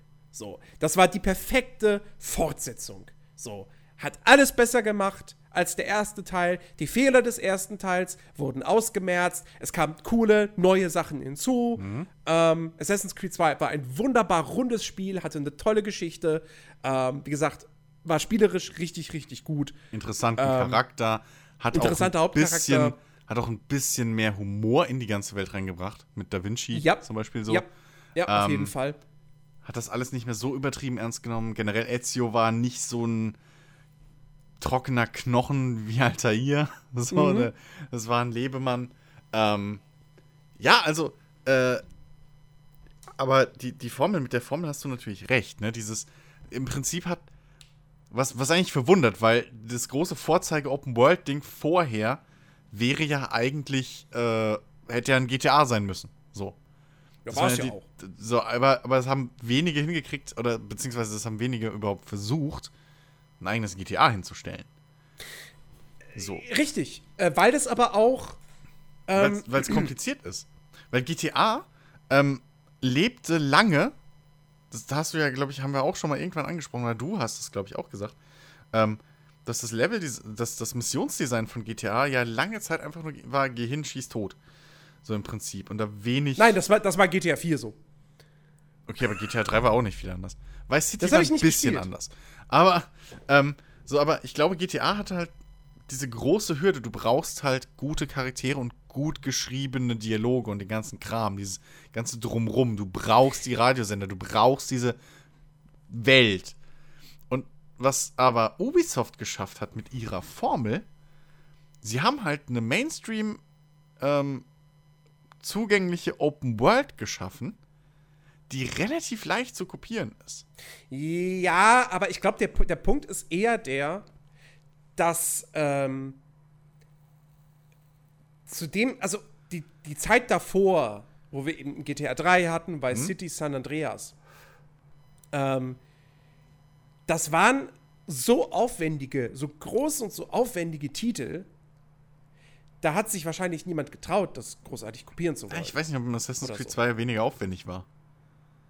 Äh, nein, nein, Assassin's Creed 2 war mit Sicherheit nicht weniger aufwendig als ein GTA San Andreas, aber Assassin's Creed war einige Jahre später. Da war die Branche schon eine ganz andere.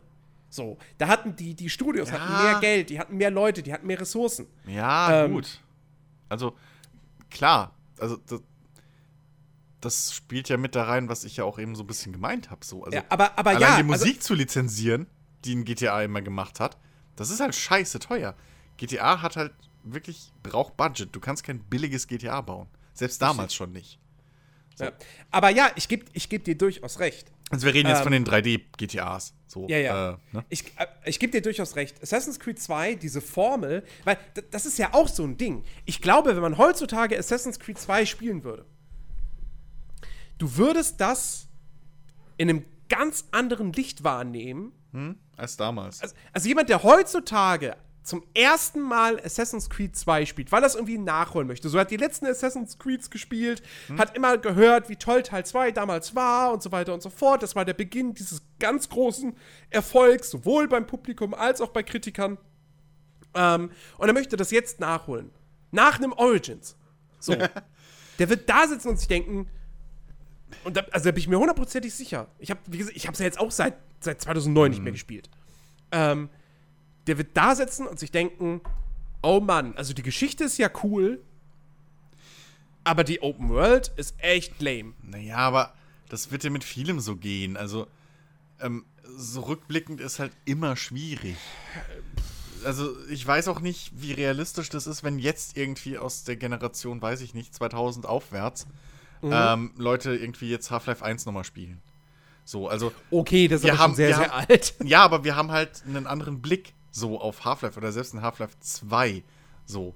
Ähm, ich weiß nicht, wie, wie so, wie, wie Leute, die halt wirklich so na, danach wirklich in das Gaming-Alter gekommen sind, in die Zielgruppe, wie die das nach, äh, wie die das empfinden, jetzt wo es halt Ja, aber auch pass auf, so auf, viele Nachahmer von allem einfach gab. Ja, aber pass auf, ich glaube, ähm, Half-Life würden die Leute heutzutage, würde, würde so jemand, der, also wirklich so einer, wie heißen sie, einer der Millennials, ja, Ja.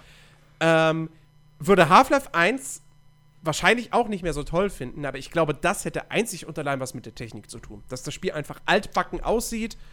Ähm, und, und, und ja, dass ich, dass ich vielleicht, dass es vielleicht Du das Shooter-Gameplay auch altbacken ist. Ja, also du rennst Ähm, halt auch viel durch Gänge irgendwie und haust irgendwelche ja, Luftschichte kaputt und sowas. Und, also, Wobei, wobei, warte mal. Die Frage nicht, das ist, aha, so aha, aha. dreht, äh, trägt. Es gibt ja das Remake. Es gibt ja das Mod-Remake. Also ja, nicht das Mod, sondern das ein bisschen auf. Remake. So. Genau, aber das ist ja spielerisch. Also es ist ja eigentlich vom Leveldesign her und so ist es ja immer noch identisch. Ja, ja. Aber und das wurde ja auch, das wurde ja nach wie vor abgefeiert. Ja, aber von wem? Also, das ist halt. Wurde das von Millennials, wie du jetzt gesagt hast, abgefeiert so? Oder wurde das halt von. Von. von. Ähm, also vor allem, sagen wir mal, neutralen Millennials? Weil das ist ja, also, ne? So. Pac-Man wird auch keiner sagen, ist ein Scheißspiel oder Tetris. Ja, so. ja. Also, obwohl das natürlich, ne? Wobei Te Tetris ist halt echt zeitlos. Aber, ähm, du musst ja auch gucken, aus welchem Kreis diese Leute kommen. Wir sind halt, was das angeht, auch ein bisschen in der Bubble. Ja, So, gut, klar. ne? Aber ich, ich, ich glaube, ich, ich glaube fest daran, ähm, gutes Game Design setzt sich am Ende immer durch. Und ich glaube, Half-Life 1 Ja, ist vom Design her immer Ja. noch auf einem sehr, sehr hohen Niveau.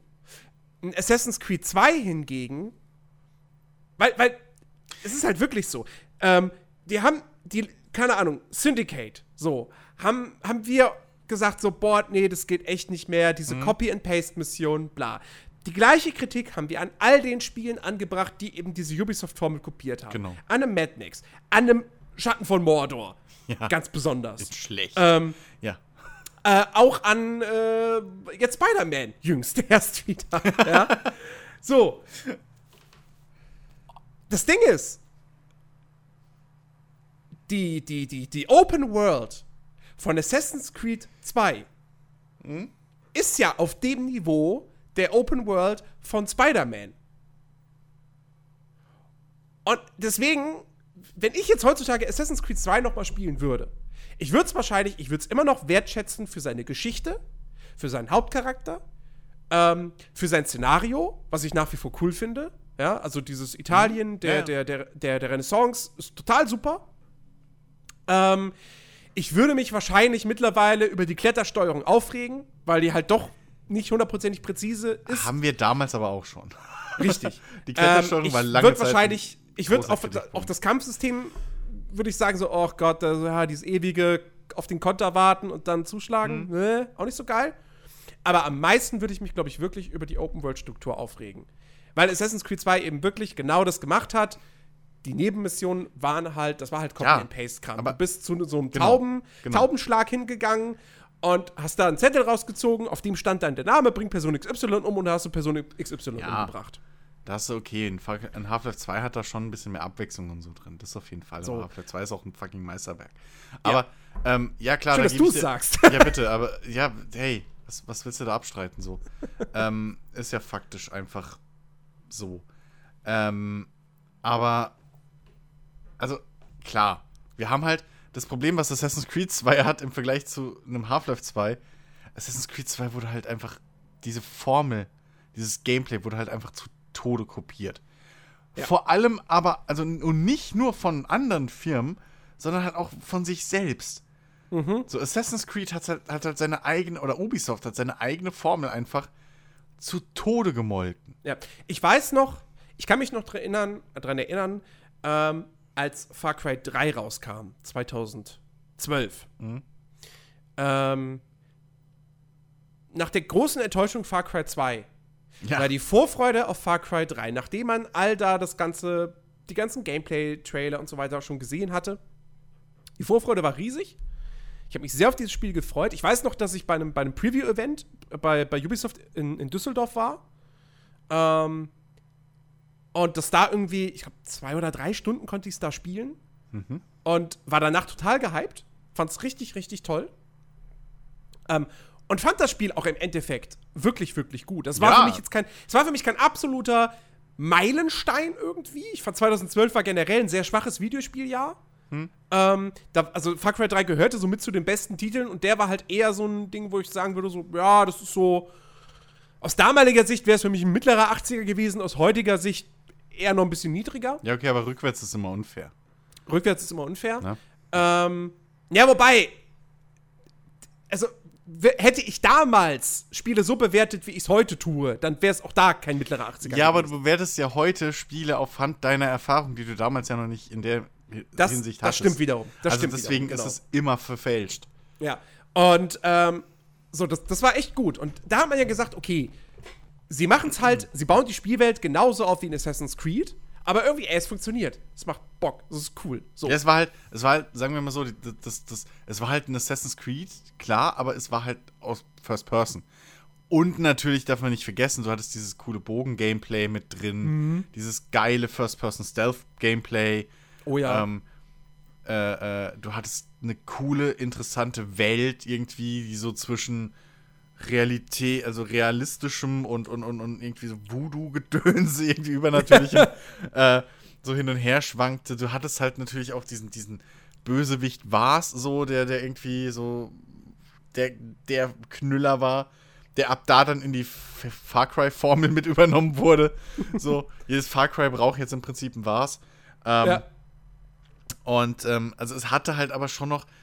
Das Ding mit Far Cry 3 ist halt, es hatte in dem Sinne noch genug eigenen Charakter und Neuerungen oder Unterschiede zu dieser Standard-Ubisoft-Formel. So. Yep. Ähm, das war in dem Sinne, war das noch nicht so, ich will nicht sagen offensichtlich, aber es war halt nicht more of the same, sondern es war halt einfach, okay, sie haben diese Formel übernommen, was verständlich ist, weil sie funktioniert, aber haben trotzdem noch ein bisschen ein eigenes Spiel außenrum gebaut. Was, was würdest du denn sagen, was ist denn für dich so der Punkt, ähm, wo Ubisoft selbst seine eigene Formel überreizt hat? Ähm. Was war, was war für dich der Punkt, wo du sagst, okay, jetzt steige ich aus? Jetzt habe ich keinen Bock mehr. äh. Oder kam der nie? Naja, also, ich bin ja mal aus Assassin's Creed ausgestiegen. Äh, Unity habe ich ganz ausgelassen und äh, hier äh, Dings habe ich angespielt und da war es mir wirklich. Also bei, äh, ach Gott, wie hieß es? Ähm, hier in England, das Ding. Das Assassin's Creed. Ja, Syndicate. Syndicate, danke. Ich kam gerade nicht auf den Namen. Warum auch immer, obwohl wir es im Vorgespräch fünfmal genannt haben. ähm, also da war, da, ich weiß nicht, ob du dich noch erinnerst, da habe ich wirklich Rage quittet eigentlich aus dem Spiel. Ja, ja. Weil, ja, ja. weil ich habe halt, weil da war es halt wirklich einfach, da war es mir zu plump. Aha. Da war es halt wirklich, okay, arbeite diesen Listenpunkt ab, arbeite diesen Listenpunkt ab. Das war wirklich so, okay, wir wollen, dass du jetzt diesen Punkt abarbeit, abarbeitest. Glückwunsch, hast du geschafft, mach bitte nochmal dasselbe. Glückwunsch, mach nochmal dasselbe. Und das war mir wirklich so plump auch präsentiert. Da haben sie sich halt für mich gefühlt gar keine Mühe gegeben mehr, mhm. ähm, das wenigstens zu verschleiern. Ich meine, ähm, bei Assassin's Creed, oh Gott, ich komme immer durcheinander mit, mit Black Flag und dem Indianer. Drei war der Indianer, richtig? Drei war der Indianer, und ja. Vier war, also genau, okay, so. Ähm, bei Assassin's Creed 3, da war der Charakter langweilig. Da hat mhm. man halt gesagt, okay, der fucking Charakter ist langweilig, deswegen funktioniert das Assassin's Creed nicht. So. Ja. Aber du hattest halt diese Neuerung, dass du jetzt plötzlich über Bäume laufst. Also im Prinzip hattest du da auch ein bisschen Weiterentwicklung. Du hattest dieses neue Feature, dass du jetzt durch Häuser jumpen kannst. Konntest du vorher nicht. Dieses, da gab es diese diese, diese, diese ganzen Trailer und so, wo er durch die Häuser durchgefetzt ist, wo wir alle gesagt haben, was, oh geil, jetzt können wir auch durch Fenster und sowas rennen. Das sah auch alles cool aus, wie so ein Grafikblender-Ding. Ähm, dann das Setting war nicht wirklich abgenutzt. Ähm, aber da hast du natürlich schon das gemerkt mit diesem, okay, jetzt muss ich wieder irgendwo hochklettern. Ja, okay. Ähm, Black Flag hat es dann wieder geschafft, mich ein bisschen zurückzuholen. So, weil Black Flag einfach ein cooles Piratenspiel hat, war. Und durch dieses Piraten-Gameplay, also das Schiffs-Gameplay, diese ursprüngliche Ubisoft-Formel ein bisschen aufgebrochen wurde. Dass es nicht ganz so schnell nervig wurde. Plus, dieses Mal hattest du endlich was, was Sinn gemacht hat zu sammeln und vor allem Spaß gemacht hat zu sammeln. Die Shanties, mhm. die äh, tollen, die, die, die Lieder, die deine eben, äh, äh, Matrosen sozusagen auf dem Schiff singen, während du auf der Weltkarte unterwegs bist. Das heißt, da haben sie sogar auch weiterentwickelt. Also ein Kritikpunkt, den wir immer hatten, von wegen, ey, warum will ich hier 120 Federn sammeln? So, ne? Selbst da haben sie irgendwie noch so einen Ticken Kreativität reingebracht. Ähm, was ich übersprungen habe, weil ich gesehen habe, dass es exakt dasselbe ist, war halt Far Cry 4. weil da habe ich mir gedacht, okay, ich brauche nicht mehr Far Cry 3. Ich hatte Far Cry 3. ähm, und nur weil es jetzt irgendwie in Himalaya oder so spielt, ist mir das auch wurscht. Ähm, das habe ich übersprungen und, und, und Far Cry Primal wusste ich nie, was, ob es was für mich ist, ob ich was damit anfangen kann ähm, weil es so ein bisschen was, bisschen mehr eigenes war. Ähm, nee. Far, Cry, Far Cry Beastmaster, auch wie es manche genannt haben. Ähm, wo sie im Prinzip diese Geschichte mit den Begleitern, die wir jetzt in, im letzten Far Cry halt hatten, ne? Äh, äh, so getestet haben mit den Tieren, die du halt äh, zähmen kannst und dann immer rufen und sowas. Ähm, ja, ja. Aber ähm, so wirklich bei, also wirklich der Moment, wo ich gesagt habe, ich, ich hasse aktiv die Ubisoft-Formel, äh, war, glaube ich, wirklich dann ähm, Syndicate. Okay. Beziehungsweise, beziehungsweise, nee, stimmt nicht. Die, der Moment war nach, nach Watch Dogs? War Watch Dogs vor oder nach Unity? Vorher. Gut, dann habe ich Watch Dogs gespielt und danach hatte ich keinen Bock mehr auf die Ubisoft-Formel. Deswegen habe ich Unity übersprungen. Ähm, ich habe Unity nicht übersprungen, weil es irgendwie buggy war, weil das wusste ja keiner im Vorhinein. Sondern ich habe Unity übersprungen, weil ich gesagt habe, ich habe keinen Bock mehr auf diese Formel. Ich glaube, dann Okay. war Watch Dogs, nach Watch Dogs 1 war, glaube ich, dieser Moment, wo ich gesagt habe, fuck you. Und bei Okay. Syndicate habe ich ihnen die Chance gegeben und da war es immer noch fuck you.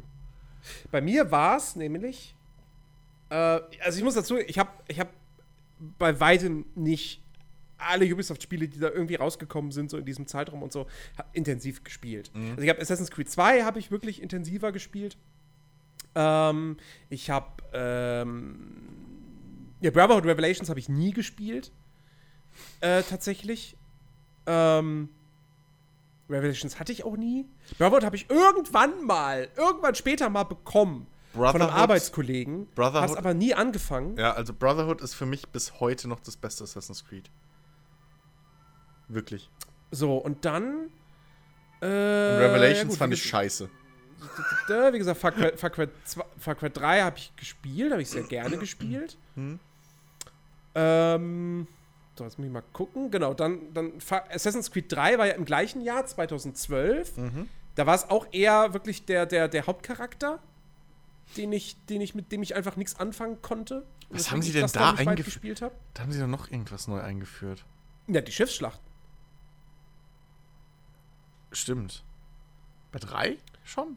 Ach ja, Ja, stimmt. Ja, ja, klar. Da war das eine Nebenbeschäftigung. Stimmt, stimmt. Ähm, Und ich glaube, drei war der erste Teil, wo, wo offener Nahkampf irgendwie, glaube ich, ähm, das erste Mal, sag ich mal, deutlicher im Vordergrund stand als vorher. Wir hatten ja letztens erst die große Wir- wir Diskussion, hatten- wir ist Assassin's Creed ein Stealth-Spiel oder nicht? ja, War es das jemals? Ich bin der Meinung, ja. Ähm, Ich bin der Meinung, nein. warum Äh, sollte man sonst. Gutes. Naja, Ähm, ja, aber, aber, das, das könnt äh, ihr aber, das könnt ihr uns ja äh, in Discord mitteilen, Also was in eure meiner- Meinung ist. wie gesagt, in meiner Erinnerung habe ich in Assassin's Creed 2 auch sehr viele offene Nahkämpfe gehabt. Ja, okay, aber warum baust du denn, warum baust du dann überall diese Heu, Strohhaufen und diese komischen. Damit du von Bette den auf- Ankerpunkten runterfallen und- kannst. Ja, okay, aber wofür baust du dann diese ganzen Betten auf den Dächern auf? Diese ganzen Geschichten, wo du rein. Naja, diese komischen. Was sind's denn? Es sind fucking Himmelbetten Betten auf den Dächern. So.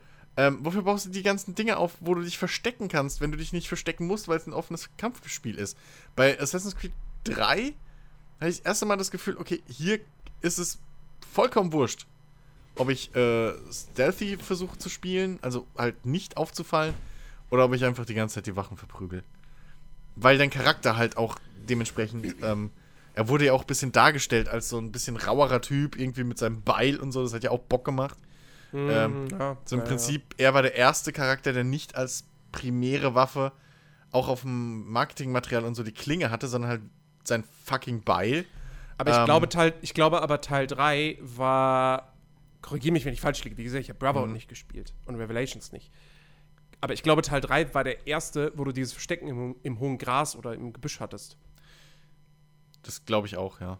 Weil vorher gab es nicht wirklich hohes Gras. Also Brotherhood, Brotherhood war ja äh, im Prinzip so Rom.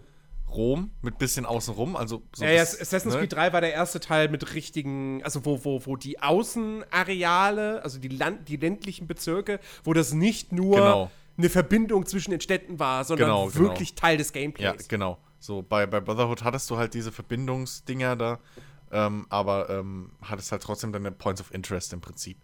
Genau. Ähm, und Revelations spielte ja, glaube ich, in Istanbul. So. Äh, unter anderem, ja. Ähm, und das war halt nur Stadt.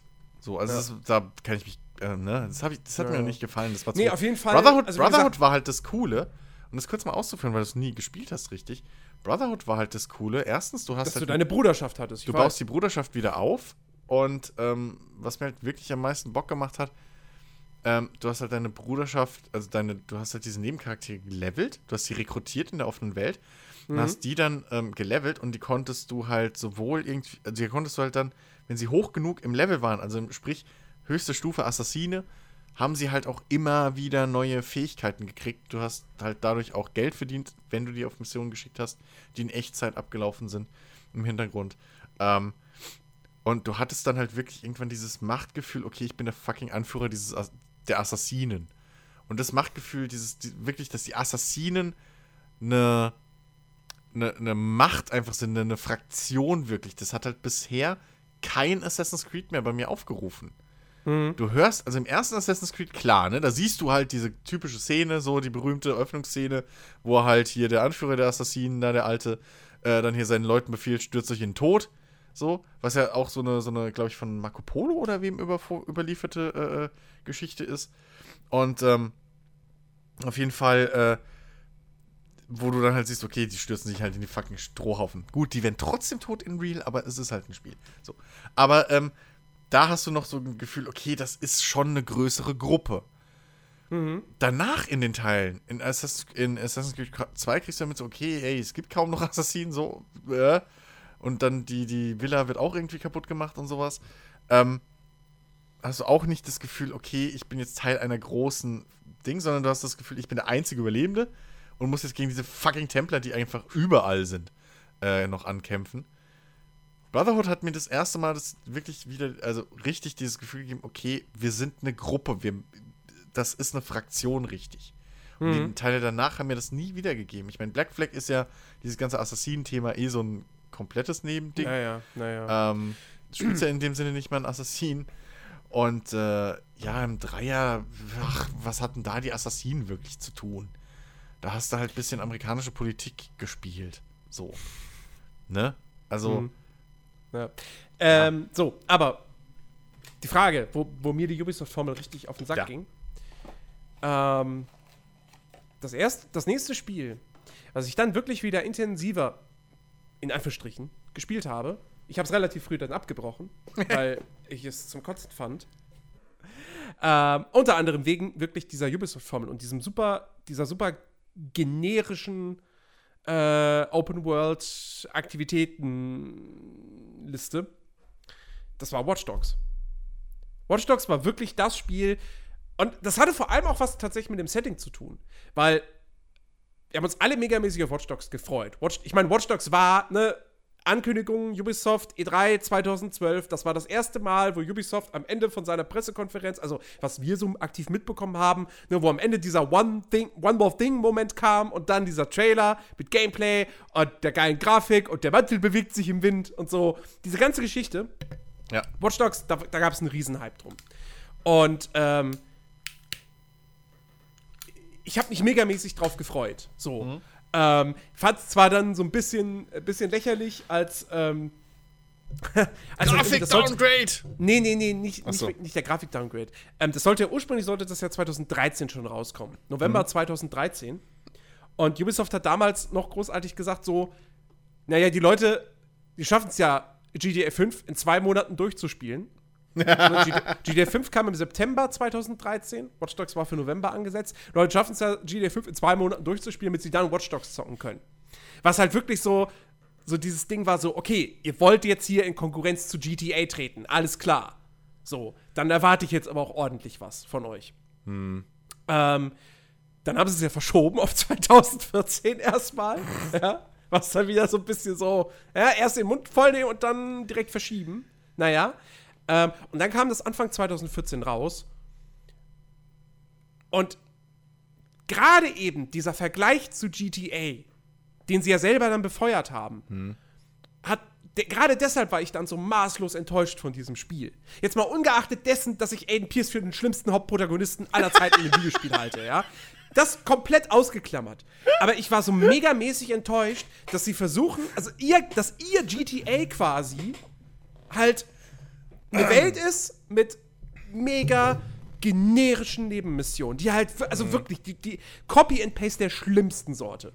Ähm, und dass da nichts Interessantes war, abseits der Hauptgeschichte. Ja, Gar das- nichts. das stimmt so. schon. Und ich meine, GTA 5 hat halt wirklich die, die älteren GTAs, so, also Vice City, San Andreas, die hatten abseits der Hauptstory, hatten die auch viel so, ich meine, Vice City, was waren die Nebenmissionen in Vice City? Taxi-Mission. Erreiche mit dem Taxi Level 100. So, also Mission, ne? Du weißt schon, was ich meine. Ja, ja, ja. Das gleiche mit dem Krankenwagen, mit dem Polizeiauto und so weiter und so fort. Da gab es keine ausgefeilten Sidequests. Aber wir, da reden wir von Ja, dem Spiel von aber- 2003. Ja, aber Ja? Vice City hat halt so einen geilen Flair, da bist du halt auch mal gerne irgendwie mit dem Auto oder Motorrad dann einfach in den Sonnenuntergang Genau, gefahren. genau, so. Also, und, ähm, ja. und GTA 5 hatte ja richtig coole Nebenmissionen. Ja. richtig, richtig coole Nebenmissionsstränge. So die, die, Hm. die, die Geschichte mit diesem älteren Ehepaar, ja. Oder, oder mit dem, mit dem, äh, hier, mit dem Typen, der dir da seine Drogen die ganze Zeit andreht, Ja. wo du dann die Aliens siehst. Genau. Und, und diese ganzen Sachen, das war, oder der mit dem, mit dem Paparazzo. Ja, Ähm, stimmt. Das ja, waren ja. mega coole. So, GTA 5 hat richtig geile Nebenmissionen gehabt. Plus noch Autorennen und Ja. Golf und Tennis und so weiter. Abschleppwagen so fahren. Abschleppwagen fahren, Taxi fahren. Ja. Wie gäbe ich in GTA 5 Taxi gefahren? So. Golf spielen.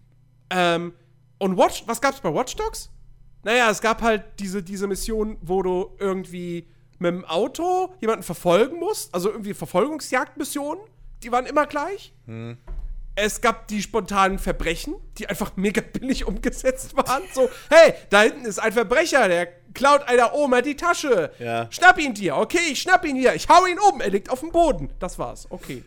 Jetzt liegt er da. Na gut, dann gehe ich halt weiter. Ja. Das war echt, das war alles so mega, mega schlecht. Und auch, auch da hat es mich dann wirklich schon gestört. So dieses, wow, ich muss, es gibt echt wieder ein Äquivalent zu den Türmen aus Assassin's Creed.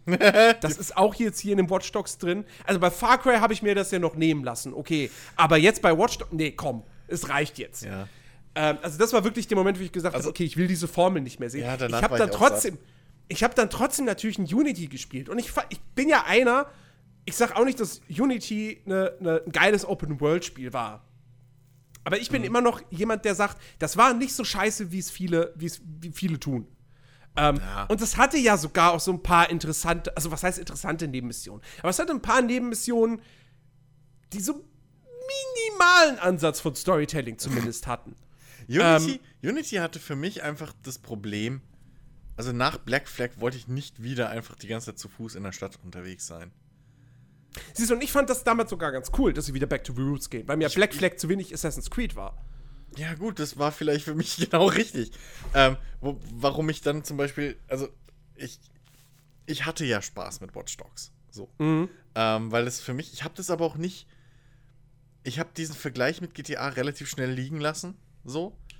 Weil ich halt gemerkt habe, okay, das macht keinen Sinn.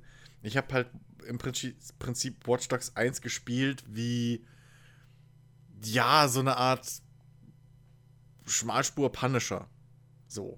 Also für mich war Aiden Pierce halt einfach so, so, so, so ein Ersatzdroge für Punisher. Weil es halt kein Punisher so gibt, kein Punisher-Spiel in, in dieser Art. Ähm, ich, und ich mag halt im Prinzip so äh, den Charakter Punisher. Äh, oder die Idee, dass es halt mal nicht immer nur der gute, gute Superheld sein muss, sondern es ist halt ein Typ, dem geht es alles auf die Fresse. äh, Ja, besser alles auf gewesen, den wenn das. Spiel das auch zugegeben hätte. Naja, hat, also, hat, hat, hat, hat's, hat's doch, im, also, Aiden Pierce, Aiden Pierce war jetzt nicht unbedingt jemand, der jetzt groß sich drum gekümmert hat, ob die Verbrecher überleben. So, also, Ja, da war nee, jetzt nicht gerade, da war Ich- jetzt ich- nicht ich gerade irgendwie so der, der, der, der Samariter, der war halt wirklich auf dem Rachefeldzug einfach ich, nur. ja, ich, ich will die Diskussion nicht wieder aufmachen, aber Ja, ist egal. Also der Charakter an sich war natürlich flach. Das, der hatte nicht wirklich Tiefe. Ähm, äh, aber- Ja, ja, das. Ja. Aber ähm, so, ich habe das halt so gespielt und so wahrgenommen. Ich meine, Dennis hat es ja auch gefallen. Ähm, und der ist ja ein bisschen meiner Meinung, dass du einfach Aiden nicht verstanden hast jetzt. Du hast ihn nicht verstanden. Das ist eine arme Seele. Nein, aber in, dem Sinne hat es mir halt, was das angeht, Spaß gemacht. Ich habe ja sogar, nach, nachdem ich die Story durch hatte, noch ein paar von diesen Nebenmissionsdingern gemacht, die halt wirklich repetitiv waren, hoch 10. Also halt, wo es dann wirklich darum ging, irgendwie, okay, hier ist eine Waffenlieferung, töte alle Gegner hier. Hier ist noch eine Waffenlieferung, töte alle Waffen, alle Gegner hier. Noch mehr. So. Ähm, und ja, aber das, also mir hat's, mir hat's Spaß gemacht in der Hinsicht, weil ich gedacht habe, okay, das ist, ich spiele das jetzt, als wäre das eben so ein, so, so ein bodenständiger Held, in Anführungszeichen. So, so ein, wirklich so ein Vigilante, einfach so ein Rächer. Ähm, dann hat es mir auch Spaß gemacht, weil es halt ein bisschen rau, rauer war als, als so Assassin's Creed-Geschichten, wo ja trotz allem relativ sauber einfach die Leute gekillt werden. Ne? Und hier mit, mit, mit, mit Aiden Pierce, da hast du halt schon ein bisschen deftiger äh, reingehauen. Sag ich mal. Und naja, ich fand auch die Idee mit diesem ganzen Gehacke und so, auch wenn es nicht so geil umgesetzt war, wie sie es im Prinzip versprochen haben, es hat nicht so viele krasse äh, Möglichkeiten ergeben. Aber ähm, das hat mich nicht genervt so richtig. Also ich fand, ich hatte trotzdem Spaß mit dem Spiel. Ähm, ja. Was mich eben im Nachhinein noch überrascht, ein weiteres Spiel, was die Ubisoft-Formel kopiert hat, war, ähm, was Saints Row 4, glaube ich, als die Aliens kamen. Der Teil. Ich glaube, der hatte auch so ein Ding, wo du auf Türme klettern musstest. Ich meine. Ich meine, du musstest da auch auf so Türme klettern und die deaktivieren. Doch, irgendwie sowas war. Ich meine, mich dran zu erinnern. Aber nehmt das nicht bare Münze. Das ist lange her. Aber ich meine, da waren so Geschichten auch drin, dass du irgendwo immer wieder hochklettern musstest. Hm. Aber egal. Naja. Nee, auf jeden Fall, Ja. also ja, so nach Watch Dogs war es dann für mich echt irgendwie so ein bisschen, bisschen schwierig. Ähm, und gerade weil ja dann eben auch ein Jahr später dann so ein Witcher 3 kam, was dann einfach gezeigt hat, wie man so eine, wie man so Nebenmissionen in einer Open World, wie man die richtig macht. Boah, wie lange das alles her ist, ich fühle mich so alt. das kommt mir alles so vor, als so, also, Alter. Und ähm, ja, aber, aber wie gesagt, worauf ich ja eigentlich hinaus wollte, meine Ja. These, dass Ubisoft eben so einflussreich war, ähm, ist ja auch nicht nur diese Ubisoft-Formel, die dann, wie gesagt, Warner kopiert hat, ähm, Avalanche, äh, also, also Avalanche hat es kopiert bei Mad Max, ähm, Monolith hat es kopiert bei den Mittelerde-Spielen. Ähm, selbst jetzt hat es Insomniac noch bei Spider-Man kopiert, was ich nach wie vor nicht verstehe, warum. ähm, Im Jahr 2018. Äh, keine Ahnung. Ich habe ich hab selbst gesagt im Podcast, glaube ich auch, Spiel fühlt sich halt an wie irgendwie äh, äh, äh, Grafik und Gameplay von einem 2018er Spiel, gefangen in einem Spiel aus 2011. Schön. Ähm, und äh, nee, so, also das hat sich natürlich durchgesetzt gehabt, aber auch generell, generell einfach diese Open-World-Geschichte. Ja, es gab schon vorher Open-World-Spiele. Es gab, es gab die G GTA, GTAs. Ähm, es gab diverse Rollenspiele, Rollenspiele mit einer offenen Spielwelt. Ja, Elder Scrolls, Fallout, Gothic ähm, und noch ein paar andere. So. Generell, Rollenspiele hatten schon immer durchaus einen Hang auch zu, zu offeneren Welten. Ja. Ähm, aber durch Assassin's Creed und durch diesen großen Erfolg ähm, und dadurch, dass es dann eben auch einfacher wurde für Studios, offene Spielwelten umzusetzen Oder zu füllen. Ähm, so. und noch zu füllen, ähm, hat sich das dann, also so ab 2009, 2010, haben wir bedeutend mehr Open-World-Spiele bekommen.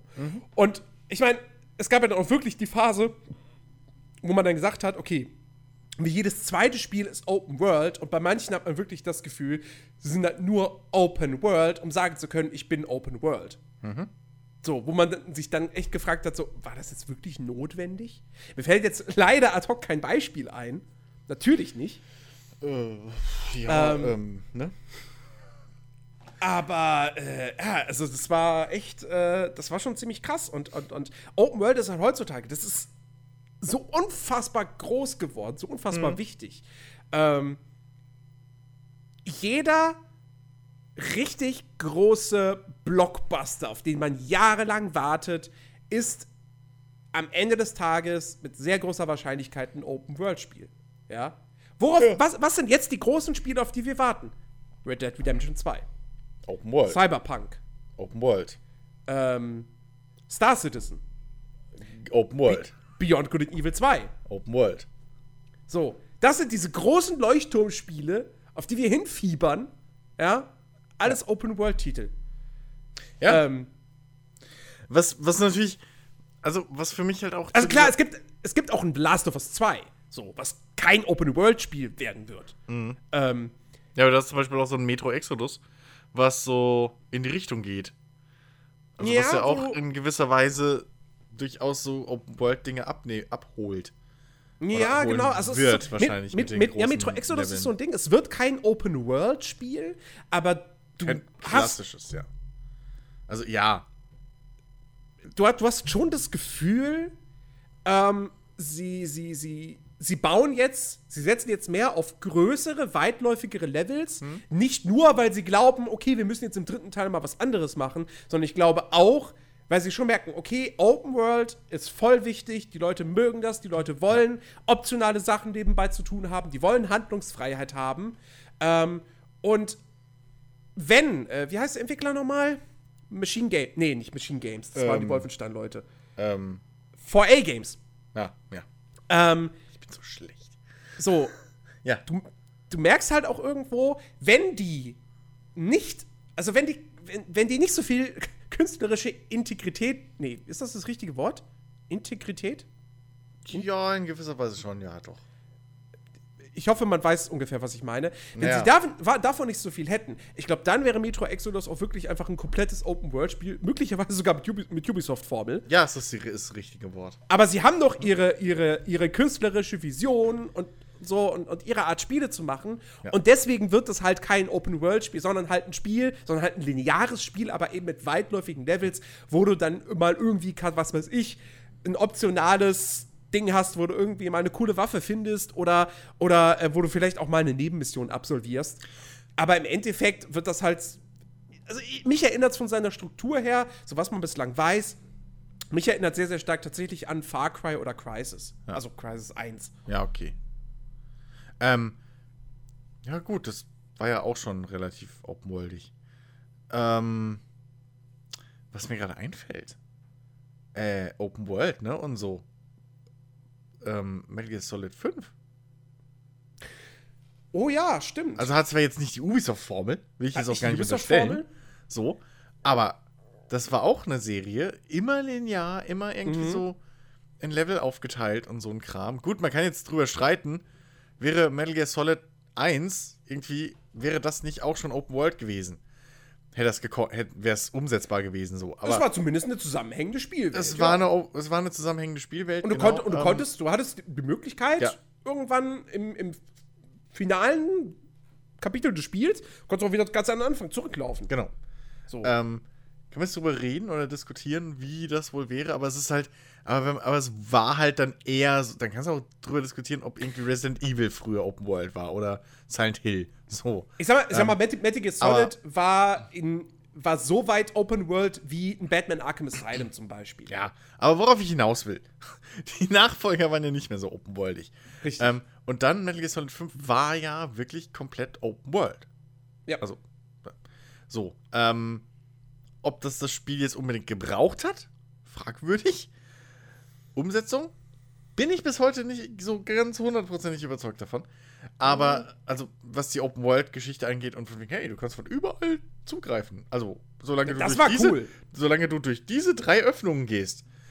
Ähm, nun, okay, aber, äh, also, selbst das, ja, so eine große Größe irgendwie wurde äh, auch, hat sich auch nicht entziehen können, dieser Open-World-Hype.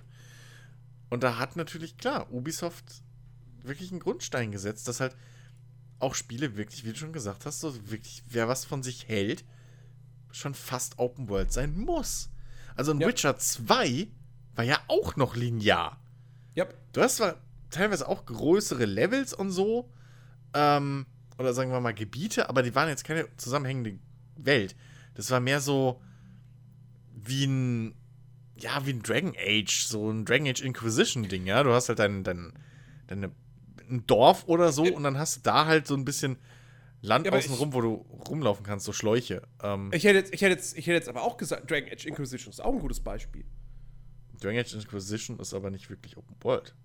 Dragon Age Inquis- Inquisition ist genauso Open World wie Metal Gear Solid 5. Was? Nein. Das ist Doch. doch alles, nein, alles sind getrennt. Nein. Ja, in Metal Gear Solid 5 auch. Du hast zwei separate Gebiete. Ja, okay, du hast zwei, aber in, in, in, in Dings du vier oder fünf. Ja, aber die sind riesig. Naja, riesig.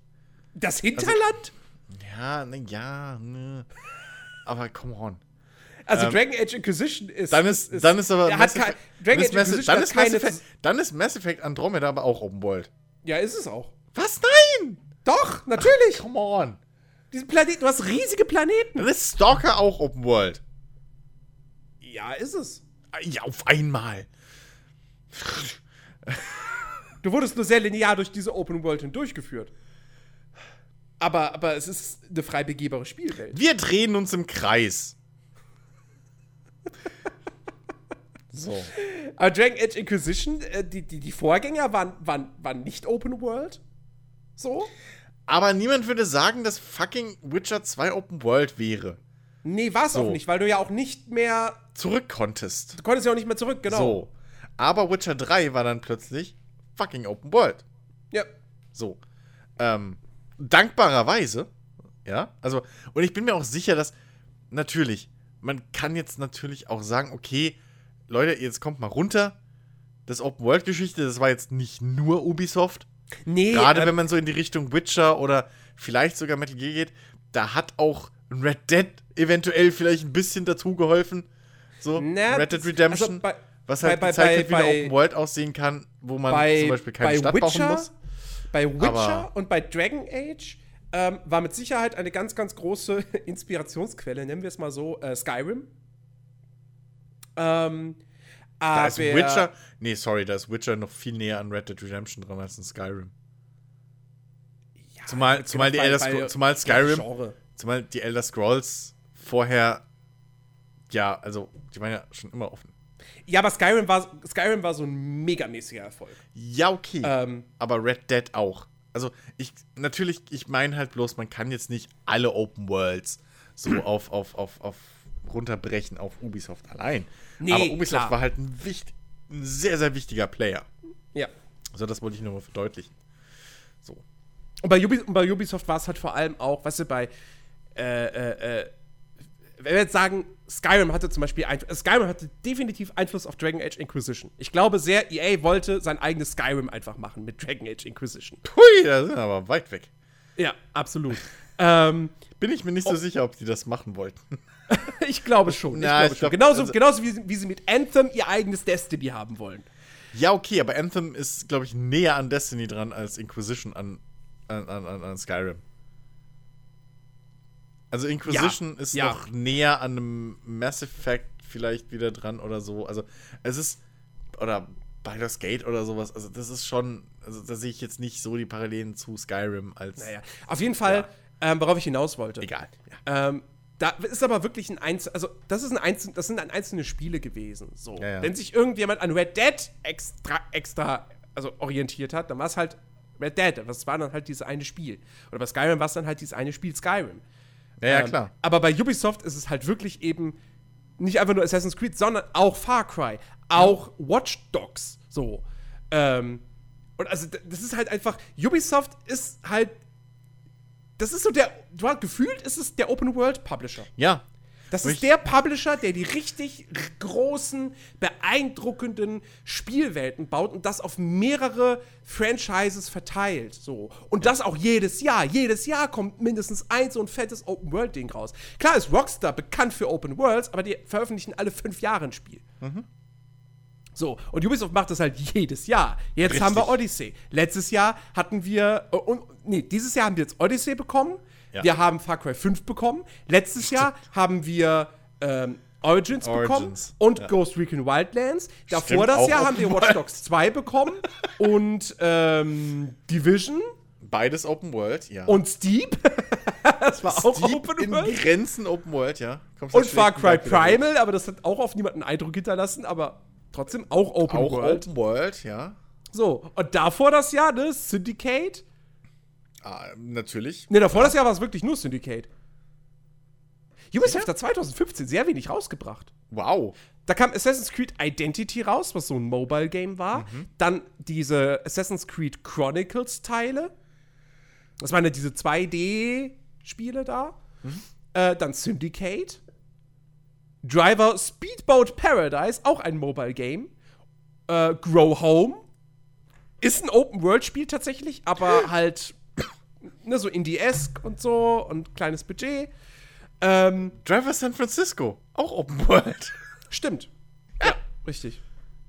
Ja, und, und The Crew natürlich auch noch, ne? The, the Crew, klar. Das Ähm, Open World. Just Dance 2016 kam 2015 noch raus. Auch Open Rainbow World? Six Nein, Siege. und Toy Soldiers War Chest. Okay, erinnert sich kein Schwein mehr dran. Ja, aber das war das Jahr 2015 für, für Ubisoft. Oh, Anno 22.05 kam auch noch 2015 raus. Ja, gut, das spricht jetzt ein bisschen gegen die Open World. Na gut, also im, also im Endeffekt, sel selbst in den Annos haben sie uns reindrücken müssen, so, hey, das hängt alles zusammen. Das sind äh, äh, hier, Erde, Erde und so.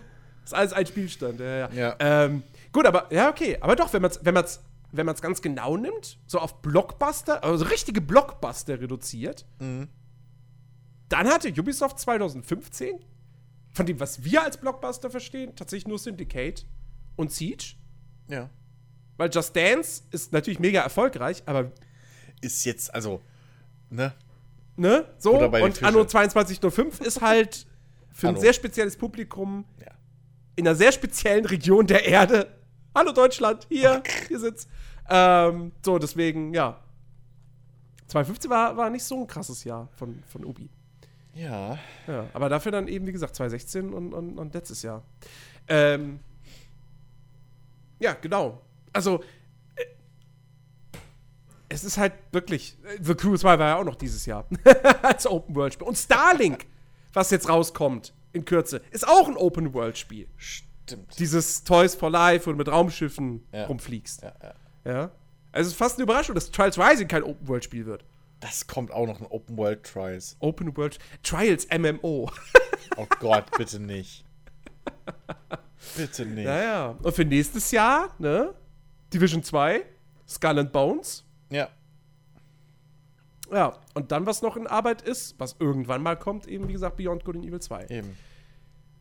Eben. Und was ist Hex Heroes? Da habe ich ja noch nie was von gehört. Keine Ahnung. Für Switch, PC, Mac und Linux. Party Realtime Strategy Game. Bla, interessiert doch keiner. Kein.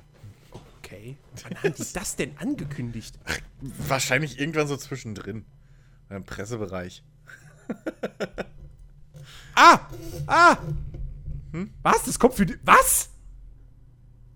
Hex Heroes, ah, das, das ist ein Gag, oder? Hex Heroes is an upcoming party real-time strategy game for Microsoft Windows, Mac OS, Linux and Wii U.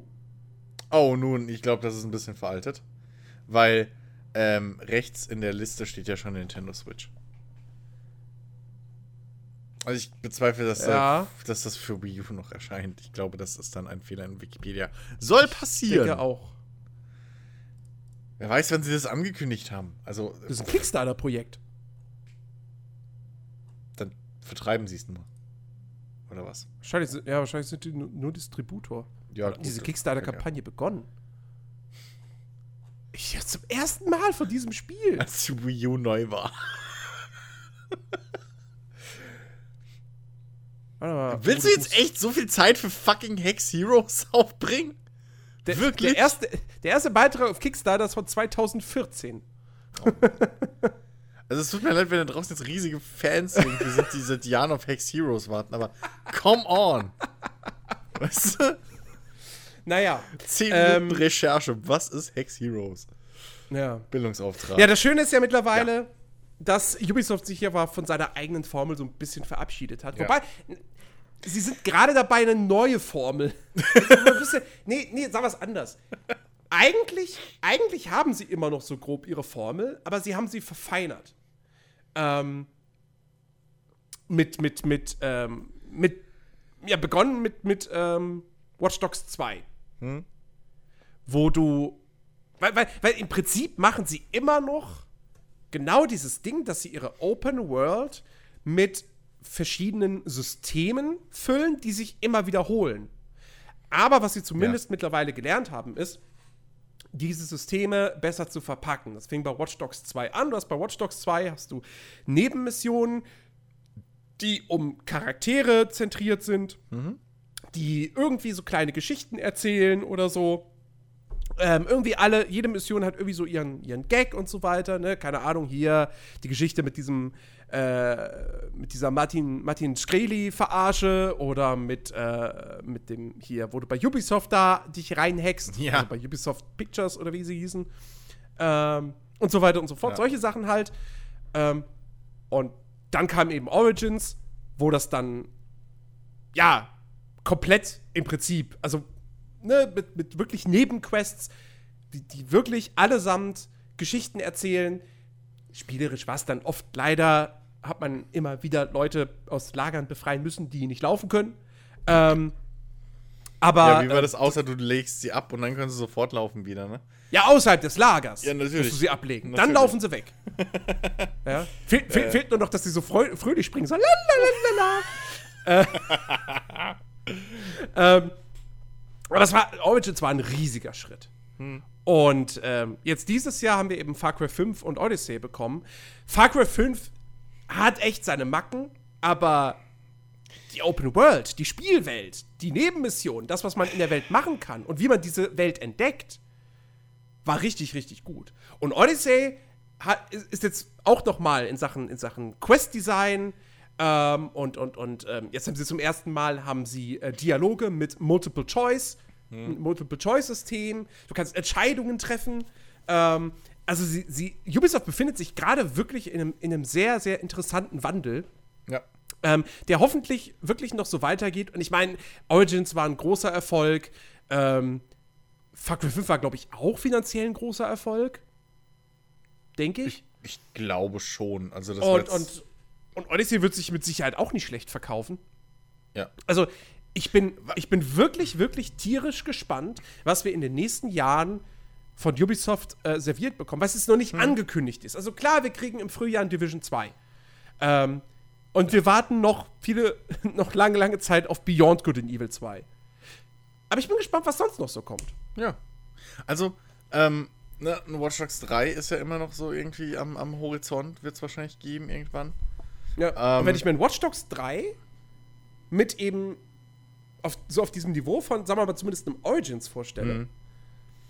das, äh, das wäre schon ein, ein, ein deutlich, deutlich interessantes Spiel nochmal als, als. Ich meine, Watch Dogs 2 hätte theoretisch schon auf diesem Niveau sein können. Aber dann mussten sie sich ja diese Hipster-Charaktere einfallen lassen. Ja, diese So. Hipster-Geschichte. Ich meine, komm, mal ganz ehrlich, du bist ja selbst jetzt in Forza Horizon 4 bist du nicht sicher vor Hipstern. Das, ich, ich Das stimmt. Nicht, vielleicht werden Ja. wir einfach zu alt jetzt. Aber da kann ich es gut ausblenden. Ja, ich Ähm. mein, okay, aber vielleicht sind wir alle, vielleicht werden wir zu alt. Vielleicht ist die Welt nur noch Hipster. Ähm, aber äh, vielleicht sind es auch einfach nur die Silicon Es Valley sind die. Millennials, die sind schuld. Ja, nee, die Silicon Valley Spacken sind einfach alle so, die da irgendwie die ganzen Sachen schreiben und entwickeln. Nein, aber Aber Millennials mit ihren mit ihren Tattoos. ja, so. naja. Bald ist Will Smiths äh, Kleidungsstil aus Prince of Bel Air wieder modern. Eigentlich ist er schon wieder modern. Wenn du dir anguckst, wie manche rumlaufen, eigentlich ist er schon wieder modern. Ähm, also, Watch Dogs 2 hätte er ohne Probleme reingepasst, wäre nicht aufgefallen. Ja, Ähm, ja, definitiv. Nee, aber was, was ich cool finde, so der, der allgemeine Trend von Ubisoft aktuell oder von den großen oder von den Spielen, auf die wir jetzt warten oder so. Ähm, ich habe so das Gefühl, sie sind zumindest, sie rennen dem Trend nicht mehr so krass hinterher oder mit so viel Abstand, sondern ich, ich habe schon das Gefühl, sie, sie sind auf dem richtigen Weg. Ähm, wenn du dir anguckst, Assassin's Creed, die letzten zwei, oder jetzt die zwei Teile, ähm, man geht Richtung Rollenspiel damit. Sie sagen, sie haben dieses Jahr auch das erste Mal so gesagt, es ist ein Rollenspiel. Äh, irgendwie. Ähm, ich bin gespannt, wie weit diese Reise noch geht, was da das Endgame ist. Du kannst natürlich bei so einer Reihe nicht von jetzt auf gleich einfach sagen, hey, ähm, ihr habt jetzt ein Levelsystem, ihr habt eine offene Welt, ihr habt Questgeber, ihr habt bla, so, also ist, du kannst nicht von jetzt auf gleich einfach das auf 100% Rollenspiel umstellen, so, ne? Du musst natürlich die Leute, weil du hast ja Leute, die mit 2 eingestiegen sind, sind, die mit Unity eingestiegen sind, Beileid, ähm, so, also, die musst du ja alle mitnehmen, ne? So, die Leute, die sagen, was, ein gruseliges Resident Evil, wo ich Munition sparen muss, das ist kein Resident Evil. Ähm, die hast du ja mittlerweile, die halt du auch mitnehmen musst. Deswegen sehe ich das vollkommen ein, dass da halt bei einem Assassin's Creed, was jährlich erscheint, natürlich die Reise langsamer wird. Wie du schon gesagt hast, in Watch Dogs 3 bin ich sehr gespannt, wie das aussieht, weil das hat immer ein bisschen mehr Luft zum Atmen. Ähm, Beyond, Gu- Good, Beyond Good and Evil 2 hat man im Vorgespräch ein bisschen drüber gesprochen. Vielleicht ist das so ein Testballon ähm, für Spiele, die halt wirklich sehr umfangreich sind, sehr groß, sehr viel Entwicklungszeit und so kosten. Und halt einfach aber auch vielleicht ein bisschen Prestigeobjekt für den Publisher sind. Ja, also die, die, die, die Präsentation hat ja schon gezeigt, dass Ubisoft durchaus diesem Beyond Good and Evil 2 ähm, einen gewissen Stellenwert, einen speziellen gibt. Ja, das war jetzt nicht Auf so eine. Steep, das war jetzt nicht so eine Steep-Präsentation, wo man dann übrigens eine Sache noch, hier, wir haben ein Werbespiel. Nein, sondern ähm, wo, wo sie wirklich groß drum aufgebaut haben, viel Story gemacht haben, viel, wirklich viel einfach Primborium und Zeit und, und, und Emotion und, und das alles atmen lassen haben. Vielleicht kriegen wir zukünftig dann eben neben diesen jährlichen Dingern, die halt täglich Brot bleiben und sich langsam weiterentwickeln, öfter mal so ein Beyond Good and Evil 2 mäßiges, ähm, ja, ich nenne es mal Epos, so. Ja, Mhm. vielleicht wird Watch Dogs dann auch so ein Gegenstück dazu, dass man sagt, okay, wir haben jetzt drei Jahre oder so für zwischen Watch Dogs gehabt, lass mal fünf machen. So, und, und lass mal ein bisschen das Korsett öffnen. Ja, vielleicht kriegen wir wirklich sowas hin, wie wir ursprünglich geplant haben, in Richtung ein GTA oder so, ne? Wir haben ja, du hast ja den schönen Vergleich im Vorhinein gebracht, ähm, was ja jetzt so durch die Medien geschwommen ist. Der, Unter der, der große Unterschied noch zwischen so diesen, diesen großen Publishern wie Ubisoft oder EA oder so und so fast schon elitäreren Studios äh, mit ähnlich großem Budget wie Rockstar oder vielleicht auch CD Projekt Red, Red so langsam. Ähm, also, ich meine, wir sagen, haben auch schon bei Witcher 3 im Prinzip gesagt, ja, sie müssen halt jetzt beweisen mit den DLCs und so. Und jetzt sagen wir, bei Cyberpunk müssen sie sich beweisen. Wer weiß, was danach kommt. Vielleicht sagen wir dann, Witcher 4 müssen sie jetzt endgültig beweisen, ob sie Nee, auf nee, einem nee, nee, nee. Sind. Nein, nein, ich, ich, Aber- sag, ich sag, wenn, wenn, wenn Cyberpunk wirklich das tolle Spiel wird, was wir uns gerade erträumen, was uns die, die E3-Demo verspricht, was sie. Ja. uns in den Interviews versprechen, ähm, dann ist das das Spiel, womit sie sich wirklich in diesen Videospiel Olymp äh, katapultieren, wo halt Mhm. eben ein, ein Rockstar sitzt, wo ein Blizzard sitzt, Ja. wo rein theoretisch auch immer noch ein Valve sitzen würde, wenn sie mal ein paar Spiele gemacht hätten in den letzten Jahren. Ähm, Ja. Und wo noch Nintendo sitzt. Auf jeden Fall auch. Ja, ja, Ähm, gut, okay. Ich wollte gerade sagen, wer, wer passt da noch rein? Klar, Nintendo noch. Also, sonst ist da nicht mehr viel, ne? BioWare ist rausgeflogen, Bethesda ist rausgeflogen. Durchaus, vielleicht ist Geschmack, also nicht für jeden. Für den einen oder anderen sitzt da vielleicht auch noch ein Hideo Kojima. Na, der muss erst mal zeigen, was er jetzt ohne Konami macht. So richtig. Also, ja, das, ja, das stimmt. weißt du, Aber was haben wir bis jetzt gesehen? Also, es ist ein Walking Simulator, was wir bis jetzt gesehen haben. ja, ja. Also, deswegen, nee, auf jeden Fall. Ähm, er ist gesagt, so- Visionär, aber auf die Rockstar-Geschichte, so dieses Mainstream-Mega-Bombast-Ding. Ich weiß auch nicht, ob Hideo das bis jetzt überhaupt mal geschafft hat, selbst mit den Metal Ja, Gears. nee. Aber, aber wie gesagt, Ja. CD-Projekt kann da hinkommen, mit Cyberpunk richtig Ja. reinhaut und dann sage ich auch, dann bleiben sie da auch drin. So, Ja. Im Prinzip, also, weißt du, das ist so, Aber Cyber, Cyberpunk 2077 ist so, nimm den, irgendeinen Musiker, der haut sein erstes Album raus, das ist richtig gut, richtig erfolgreich, so. Das Wichtigste ist nicht das erste Album, sondern das zweite. Ja, das wäre Witcher 3 gewesen jetzt und jetzt kommt genau das zweite Album. Genau, Witcher 3 war quasi das erste Album Ja. von, von, von CD Projekt. Ich weiß, klar, es gab Witcher 1 und 2 vorher, Ja. aber das waren halt, ne, Witcher Ja. 1, Und wissen wir alle, man- was das war? Ja. So. Und ich könnte jetzt so viele Band-Analogien bringen, die alle kaputt gegangen sind beim fünften, sechsten Album und irgendwie die Hälfte ihrer Fans verloren haben. Aber äh, lassen wir's. Nee, aber ähm, so, ja, das.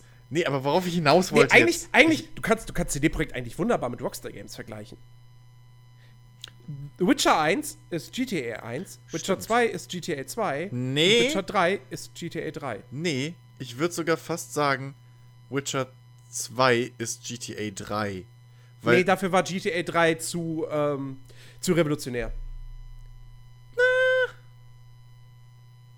aber Witcher 2 ist schon weiter weg von Witcher 1 als GTA 2 Ja, von GTA ja, 1. okay, da, da hinkt der Vergleich so ein bisschen. Aber, aber, ich, aber ich verstehe, worauf du hinaus willst. Das ist durchaus nachvollziehbar. Das, das ist schon wirklich. Ja, da ist eine Parallele. Cyberpunk ist auch nicht Vice City, Nee, aber sondern eher GTA 4. Ja, Also, so. wobei, meiner Ansicht nach, gut, aber Vorsicht. Cy- Cyberpunk San ist Andreas. Red Dead Redemption. San Andre Red, Red Dead Redemption. Damit könnte ich leben. Wenn es ein so tolles Spiel wird wie Red Dead, bin ich eigentlich schon happy. Ähm, nee, aber worauf besser. ich hinaus wollte, ähm, ähm, sowas halt, diesen Olymp, sag ich jetzt mal, von Entwicklerstudios ähm, Was ja bei Nintendo sogar auch wirklich zutrifft, eigentlich. Äh, und bei, bei ja, Blizzard in gewisser Weise. Ähm, Was heißt denn das jetzt? naja, pass auf, du kommst gleich auf den Punkt. Das hast, den hast du nämlich vorhin gemacht, den fand ich sehr, sehr gut. Ähm, dass du, wie lange, also die Frage ist, wie, dass du in einem Ubisoft-Spiel wahrscheinlich noch lange, eine lange Zeit, vielleicht im Beyond Good and Evil, aber ich weiß nicht, wie lange es dauern wird, bis du in einem Ubisoft-Spiel oder in einem EA-Spiel, einem großen, so, ein- so ein Feature hast wie die Pferdehoden. Ja. Weißt du? Oder, oder, oder die Seitensprünge bei einem, ähm, bei einem, äh, die One-Night-Stands bei einem, bei einem, äh, äh, hier, äh, Cyberpunk. So.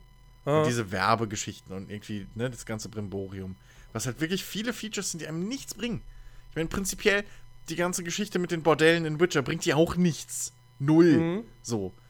Aber es geht. Und es sind zwei. Und da sind irgendwie, was weiß ich, wie viele verschiedene Prostituierte drin ausgebaut, die du halt dann beglücken kannst. Ähm, also, wie lange es halt aber so, wie lange es braucht, bis, bis, bis diese Studios auch so ein Detailreichtum mit unnötigen Sachen in ihre AAA-Spiele reinbringen, die dich aber halt natürlich in die Spielwelt reinbringen, die das Spielerlebnis voranbringen, ohne dass man sagt, okay, das ist der Core-Gameplay-Loop. Weil das Genau. ist so ein Ding, was ich immer noch ein bisschen ein Problem mit habe, mit diesen, warum auch so, so viele groß, warum wir uns auch so satt spielen können aktuell an diesen großen Blockbustern. Weil die alle dieses, so dieses, dieses sterile, konzentrierte, Gameplay-Loop-orientierte äh, Design haben. Ja. So. Egal welches du nimmst, du hast immer diesen Loop von lass eine halbe Stunde sein, lass ihn eine Stunde sein. Aber es ist ein fester Loop. Ja. du, und, und, Das merke ich auch jetzt gerade bei Odyssey halt wieder. So. Ja. Odyssey, also der. Gameplay-Loop in Odyssey ist halt wirklich, du kommst in eine Stadt, du nimmst dort eine Quest an, dann reitest du raus äh, zu einem zu einem Gegnerlager, ähm, tötest dort alle Gegner, sammelst den Loot ein, ähm, gehst zurück in die Stadt, gibst die Quest ab, holst die nächste Quest, gehst wieder zu einem Gegnerlager. Ja. So, da, das ist im Prinzip der, der, der Gameplay-Loop in einem Assassin's Creed Odyssey. Ja, das ist halt. Ähm, das, diese Gameplay-Loop-Geschichte ist halt wirklich wie die Dreiaktstruktur bei, bei Filmen so. Ja. Also, ne, so dieses typische, hier Rom-Coms oder so, funktionieren alle gleich. Erster Akt, sie lernen sich kennen. Zweiter Akt, sie äh, trennen sich. Dritter Akt, sie versöhnen sich wieder. So. Genau. Das ist halt wirklich immer das Gleiche. Und das hast du halt auch bei Mainstream, Ja. bei, bei den Mainstream-AAA-Titeln. Genau. Und, und, und das ist halt, und ich glaube halt, bei dem Red Dead Redemption 2 Hm. wird, es, wird es anders aussehen. Das sah ja schon Ähm, bei dem Red Dead Redemption 1 ein bisschen anders Genau. aus. Und also, weil, weil, weil, weil, was du in Red Dead 2 halt alles, alles machen können wirst, Hm. abseits von Missionen. Du wirst natürlich wieder äh, äh, äh, Nebenbeschäftigungen haben. Wie Prinzip- eben, keine Ahnung, ne? Hier, Ja. Pokern, Ja. ähm, hier dieses Fünf-Finger-Filet. Fünf-Finger-Filet ist wieder mit dabei. Pferde Ähm, zähmen kannst du ja. Äh, so viel Genau, ich weiß. aber es wird halt auch, Und es trainieren. wird, werden nicht nur diese Minigames mit dabei sein, sondern auch sehr, sehr viel Rollenspiel. Hm. Ja, also dass du halt, du kannst deine Waffen kannst du gravieren lassen. ja, Ähm, unnötig du kannst wie Sau. mit jede, du kannst mit den NPCs in der Welt nicht nur dahingehend interagieren, dass du sie erschießt. So, sondern du kannst sie auch einfach nur unnötig wie grüßen. Sau. So, du kannst sie auch einfach nur grüßen. Ähm, du, du, du, äh, ja, du kannst dir ein, äh, dein, dein, dein Bart wächst, dann kannst du ihn dir schneiden lassen. Du kannst, äh, du, du, wirst dreckig und kannst äh, äh, baden, kannst dich waschen gehen. Ähm, du kannst die Tiere jagen, du kannst aber auch einfach wieder ins Saloon gehen, dich betrinken, dann vielleicht mit einem leichten Mädchen vergnügen und so weiter und so fort.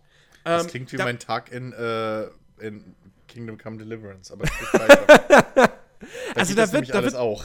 Da wird echt eine ganze, ganze Menge Kram drinstecken.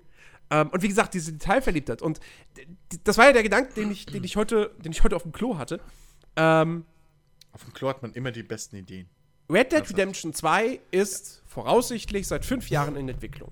GTA 5 kam 2013 raus. Das heißt, nach GTA 5 äh, wird Rockstar mit der, da wird die heiße Phase äh, bezüglich Red Dead 2 begonnen haben. So, Genau. die, da wird vorher mit Sicherheit schon die Pre-Production stattgefunden haben. So, man, man überlegt sich so das Konzept und so weiter und so fort. Ähm, aber nach GTA 5 wird dann die heiße Phase begonnen haben, wirklich mit der richtigen Entwicklung. So, das heißt, sie haben fünf Jahre daran gearbeitet. Was macht Ubisoft? Ubisoft hat. Wir wissen es konkreter bei Origins. Origins kam 2017 raus. Origins wurde hauptsächlich von dem Team entwickelt, das Black Flag gemacht hat.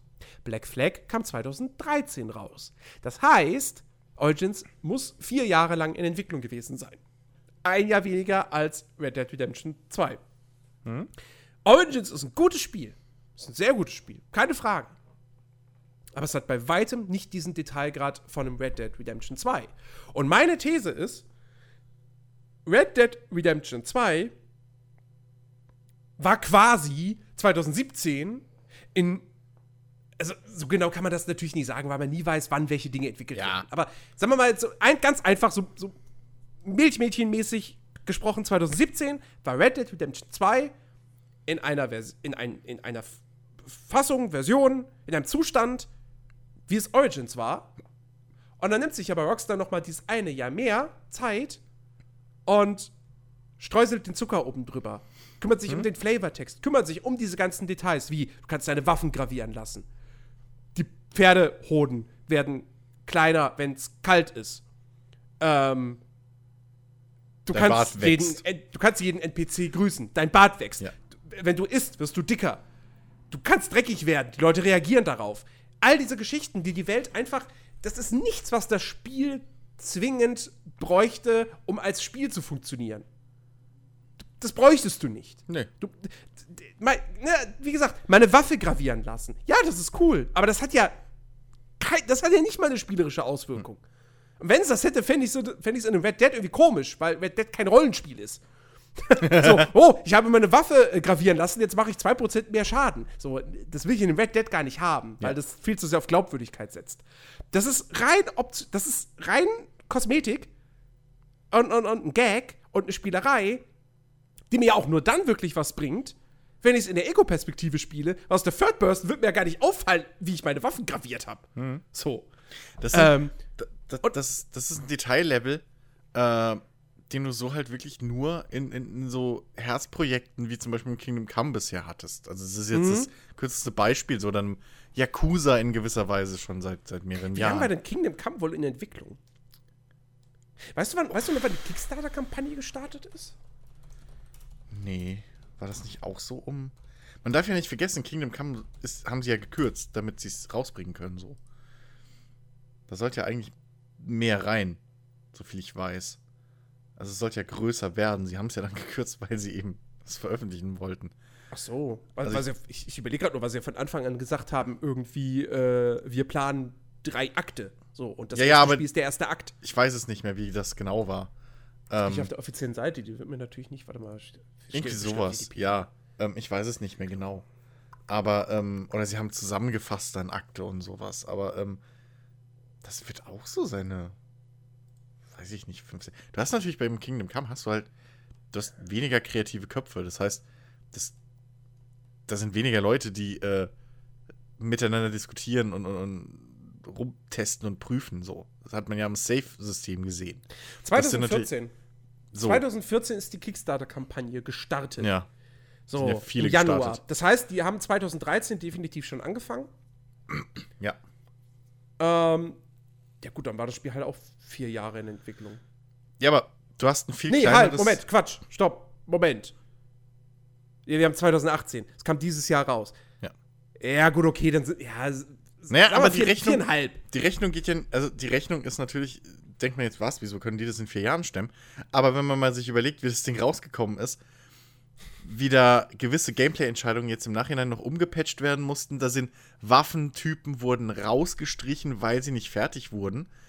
Also da sind ja schon, da mussten ja auch Opfer gebracht werden, so. Und es ist, es ist natürlich auch wieder auf einem, auf einem anderen Produktionsniveau. Genau, natürlich, natürlich. Aber ähm, Kingdom Come ist ja, wenn man es genau nimmt, ist Kingdom Come jetzt auch nicht wirklich ein Triple A. Es ist kein AAA, das kann ja gar kein AAA sein. Wie soll denn das klappen? Also, ähm, die einzigen, die irgendwie independent ein AAA-Spiel aktuell machen können, ist halt Star Citizen, weil sie die Manpower haben und das Geld. So. Ja. Ähm, die sind die einzigen aktuell, die ein independent AAA-Spiel machen können. Äh, okay, gut. Äh, hier, ne? Äh, äh, die World of Tanks-Macher vielleicht, die haben auch die Kohle, aber die wollen es halt nicht. Ähm, aber Aber äh, worauf ich hinaus will, das, das, diesen, diesen Detailgrad hast du halt eigentlich, bist du nur gewohnt aus wirklich so nischigen Liebhaberspielen, wo halt wirklich ein oder zwei Leute da sitzen und ihre Hauptvision einfach durchdrücken. Ne, wo du gerade gesagt hast, so die Leute reagieren darauf, dass du dreckig wirst oder so ein Kram. Das hast du in Kingdom Come. Das ist ein Feature, was in Kingdom Come ja ist. Das brauchst du auch für das Spiel nicht. Genauso wie, die, dass die Leute auf deine Kleidung reagieren und dementsprechend dich halt als Adligen anreden oder hm. halt als dreckigen Bauern. So. Das, das brauchst du für das Grundcore-Gameplay, brauchst du das nicht. Aber das sind alles so diese, diese, diese Glaubwürdigkeitsgeschichten, die dich halt, die diese Welt einfach lebendig und glaubwürdig machen. Ähm, und das, das ist halt wirklich cool zu sehen, dass das so ein, dass so ein, so ein, so ein Rockstar oder so, dass die das verstehen. Ja. Das sind halt, dass, dass die nicht auch schon so in Einsen und Nullen und irgendwie Statistiken denken, wie halt eben die anderen großen, erfolgreichen Leute im, im oder äh, Geschäftsmenschen im, im, im, im Spiel, in der Spielindustrie. Und da bin ich halt wirklich mal gespannt, ob, ob diese, ja, diese, dieser Level von Herzblut wirklich irgendwann mal auch die, die Mainstream-Publisher getriebenen äh, AAA-Spiele erreicht. So. Das wird, glaube ich, mhm. wirklich interessant zu sein, weil, weil da ist halt einfach, da, kann, da funktioniert halt diese Rechnung, okay, wie viel kostet uns dieses Feature, wie viele Verkäufe bringt es uns? Die ja. klappt da halt nicht mehr. Weil niemand kauft jetzt Red Dead Redemption wegen der Pferdehoden. So, oder weil dein Bart wächst. Da, ja. Deswegen kauft keiner Red Dead Redemption 2. Äh, aber die Leute kaufen es halt wegen diesem, wegen diesem Gesamtkonstrukt, diesem Gesamtkunstwerk. Das gleiche auch bei, bei einem Cyberpunk. Mhm. So, du, niemand kauft sich jetzt Cyberpunk automatisch, weil da Songs von Johnny Silverhand drin sind. Der so, der ja so, so, so, so ein, im Prinzip der Michael Jackson dieses Universums ist. Mhm. Den man aus, aus Literatur und so zu dem äh, Pen and Paper kennt. Aber äh, wir werden uns an dieses Spiel erinnern deswegen. Wir werden es lieben deswegen. Wir werden deswegen halt auch das Studio, das dahinter steht, ähnlich wie bei Witcher, werden wir deswegen umso enger verfolgen. Und das ist halt so eine Geschichte, die kannst du halt in Zahlen nicht wirklich so, weißt du, das ist halt kein Return of Investment Rechnung. Und das ist, glaube ich, so ein Ding, das hat halt, das ist noch nicht bei allen Publishern angekommen. Und ich glaube, dass von den Großen, wahrscheinlich Ubisoft, habe ich noch die größte Hoffnung, dass, es, dass die, dass die dieses, dieses Ding halt wirklich mal kapieren. Und dass mhm. Beyond Good and Evil 2 hoffentlich ein positives Beispiel für die Industrie ist.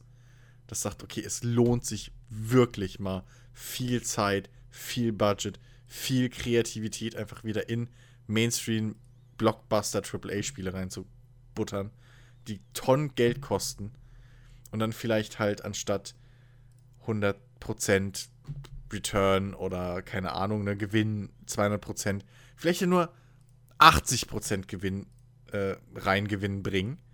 Aber mhm. dafür steht halt unser, unser komplette Firma und alles, wofür wir stehen, auf einem höheren Level. So. Yep.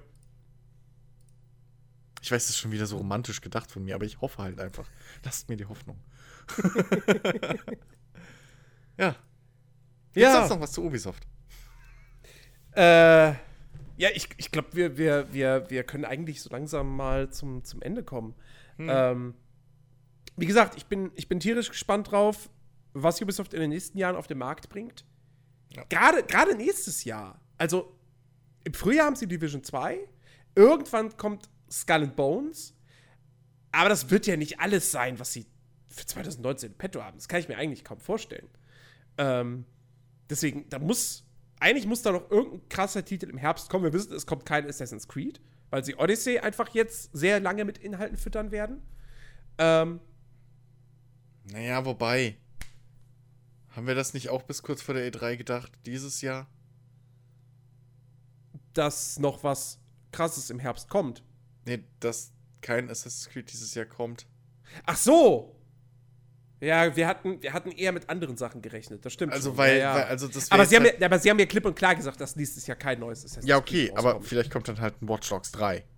Das und wenn sie sein. das an der E3, bei der E3 dann äh, ankündigen, das wäre jetzt halt dann nach diesem Jahr auch nichts Neues mehr, Ja. dass du nur so ein paar Monate nur noch Vorlauf brauchst. Mhm. Also insofern ähm, gehe ich auch irgendwie stark davon aus, gerade wenn das bestätigt ist, offiziell, dass kein Assassin's Creed kommt. Und im Herbstgeschäft wissen wir wirklich noch gar nichts. Ähm, ja, da, also da muss wirklich irgendwie was kommen. Was Großes. Genau. Ja. Und ähm, ja, und dann danach, wie gesagt, was, was also ich, es gibt so, ein paar- ältere Marken, wo man sich natürlich irgendwie wünschen würde, dass da mal wieder was käme. Ja, ein Splinter Cell oder, Ein Splinter Cell. oder Wobei das natürlich jetzt, Rainbow also wie gesagt, ich ne, nach wie vor sage ich immer noch Splinter Cell, bitte macht kein Open World Spiel draus. Ihr könnt gerne so, sowas machen wie Hitman, dass du einfach so große Sandbox Levels hast, Hm. aber eben den hältst du dich dann halt dann nur für diese Mission auf, die du gerade hast. Wobei, wobei, stell dir mal vor, du hättest Splinter Cell und Sam Fisher wäre die ganze Zeit in Las Vegas unterwegs mit Tag-Nacht-Wechsel, mit keine Ahnung was. Also ich, ich nehme jetzt mal Las Vegas einfach. Äh, so ein bisschen das, das Grundsetting von, von äh, Rainbow Six Vegas. So, ne? Da ist irgendwie eine Terroristengruppe und bla. Die machen da irgendwas im Hintergrund. Und du musst halt äh, verschiedene Hot, also Missionen im Prinzip machen oder, oder verschiedene Mm. Anschläge und so von denen verhindern in einer offenen. Ich könnte mir schon vorstellen, dass das funktioniert. Äh, Also, Das Problem, das Problem sehe ich da tatsächlich darin, dass Sam Fisher ist niemand, ähm, den du, den du irgendwie darauf an, also naja, also du wirst kein Sam- Golf spielen mit ihm. Nein, nein, Sam So, Fisher setzt du gezielt, also ganz gezielt auf Missionen an. Ja. Geh, bring, dring da ein und bring uns das oder erledige den und den. So. Aber du kannst mit Sam Fisher nicht glaub, auf einer glaubwürdigen Ebene hingehen und sowas machen wie in Ghost Recon. Ja, da in der Stadt sind die und die Leute und die sind da und da und da und da und da. Mach mal. Na, Nee. Also, Also- Sam Fisher hat ja jetzt schon so die Jack Bauer-Richtung eingeschlagen, ne? Was ist denn, wenn wir in diese Mischung noch so einen Hauch Ethan Hunt reinhauen? So, ein bisschen. Dass er halt. Dass er halt schon. Ähm. Naja, weil im Prinzip machst du ja das Ganze. Machst du ja im letzten Splinter Cell nichts anderes. Du reist halt von Ort zu Ort und suchst da Informationen über diese Dings. So, wie machst du das? Indem du dich irgendwo einschleichst und dann den Informanten verprügelst, bis er dir Sachen gibt. Das könntest du durchaus in der offenen Welt gescheit umsetzen. Also ich finde schon, dass man das machen könnte. Ich, ich sehe jetzt bei Splinter Cell nicht so die Gefahr, dass das durch ein Open World, zumal du ja immer noch so das aufbauen kannst wie bei einem, bei einem Fallout oder so, dass du halt in ein Gebäude reingehst und das ist dann ein geschlossener Level Ja. in Anführungszeichen nee, ein das- Dungeon das oder sowas. Also du, du könntest das schon. Ich, ich glaube schon, dass ein Splinter Cell in der offenen Welt durchaus interessant sein könnte. Ich weiß nicht. Aber zu, also du Überleg kannst, mal, du, dann hättest du wirklich so ein 24-Ding. du, kannst, du kannst aber zumindest nicht mit einem Sam Fisher hingehen und sagen, hier, es gibt Nebenmissionen, die nichts mit der Hauptstory zu tun haben. Das würde nicht funktionieren. Das wäre Quatsch, das wäre Bull. Also, wir reden bei anderen Open-World-Spielen schon darum, wenn du irgendwie eine Story hast, die Dringlichkeit, also die, die irgendwie eine Form von Dringlichkeit eigentlich hat. Und dann machst du mit Geralt erstmal was ganz anderes, Hm? Ja, so, genau, anstatt Ciri klar. zu suchen. Okay, ist schon komisch. Aber bei einem Sam Schiff, bei einem Sam Fisher würde es erst recht nicht funktionieren, zu sagen, Sam Fisher, du bist jetzt hier in dieser Stadt, da sind diese Terroristen, die wollen eine Bombe zünden. Ja, nee, ich geh jetzt erstmal da hinten hin, da raubt jemand eine Bank aus. Es muss ja nichts so Akutes sein. Es kann ja auch durchaus sein, dass da ein Waffenschieberring oder so ist, der den Staatsfeind Nummer 1 aktuell, ich weiß nicht, wer es gerade bei den Amis ist, das wechselt ja bei Trump jeden Tag. ähm, aber sowas kannst du ja auch machen, ja, dass es jetzt nicht so akut ist, aber das halt, ne? Sam wird halt auf die eingese- angesetzt. So. Und da kannst du doch durchaus so Geschichten reinbringen wie, weiß ich nicht, ähm, Sam klärt nebenbei noch einen, einen, Entführungsfall. Äh, Sam rettet oder, oder Sam unterstützt das SWAT-Team bei einer Geiselnahme. Gerät vielleicht selbst aus Versehen in die Geiselnahme hinein. So. Also das kannst du schon durchaus. Äh, ich, ich, ich könnte mir da schon. Ubisoft, ich, äh, ich bin offen für Telefonate. Ich biete euch gerne äh, Ideen an, die ich habe. Ich weiß irgendwie nicht. Allein, allein, allein, schon, allein schon die Tatsache, dass du dann auch jedes Mal irgendwie äh, einbauen müsstest, ähm, dass wenn du normal durch die Open World streifst, hat er seine normalen Klamotten an und wenn es dann auf den Einsatz geht, zieht er sich erstmal um. Nein, wieso hat er doch so auch schon? Also es gibt doch, der, das letzte Splinter Cell startet ja damit, dass Sam in einem Café sitzt in seinen normalen Klamotten und dann äh, irgendwie hat er noch seine Klamotten an oder ich glaube, er hat nur so ein Rucksäckchen an. Äh, oder nee, es startet nicht damit, aber es ist der eins, erste Einsatz. Und dann so in seinen normalen Klamotten mit diesem Rucksäckchen irgendwie, was halt dieses Lämpchen drauf hat, äh, in eine Villa einbricht. Um dort einen Typen zu verhören. Also das wäre jetzt auch nichts Neues. In Blacklist. ja. Okay. Naja, keine ja. Ahnung. Ich weiß es also nicht. Es ist, es ist ich, kann mir, ich kann mir tatsächlich ein Splinter Cell nicht in einer kompletten Open World vorstellen. Ich kann es mir aber sehr, sehr gut mit dem Konzept von äh, den aktuellen Hitman-Spielen vorstellen. Das finde ich wiederum blöd. Warum? Weil mir ging das schon bei, ähm, bei Blacklist auf den Sack, dass ich halt manche Gebiete mehrmals besuchen musste. Also da hast du ja im Prinzip. Musst du ja in Hitman nicht. Naja. Naja, aber dann ist das ganze Hitman-Ding halt für den Arsch. Und, und bei, bei, bei, bei Blacklist hast du ja schon größere Gebiete. Also das ist ja nicht mehr so weit weg von einem Hitman. Ja, ja. Ich meine, der einzige. Ja, bleib, bleib doch einfach dabei. Mach die Gebiete halt einfach noch größer und bau mehr Lösungsmöglichkeiten rein. Und das macht mach das irgendwie ja, äh, in jedem Gebiet du auch Koop-Missionen spielen kannst. Also, ich, ich, ich das wäre meiner Ansicht nach wäre das das perfekte Konzept für ein modernes äh, Splinter Cell. Das braucht keine Open World. Das braucht es wirklich nicht. Es braucht keine, aber ich kann mir durchaus vorstellen, dass es Spaß machen würde. Genauso wenig wie jetzt ein neues Splinter Cell, äh, neues Prince of Persia eine Open World bräuchte. Ja gut, aber ein neues Prince of Persia braucht niemand. Findest du?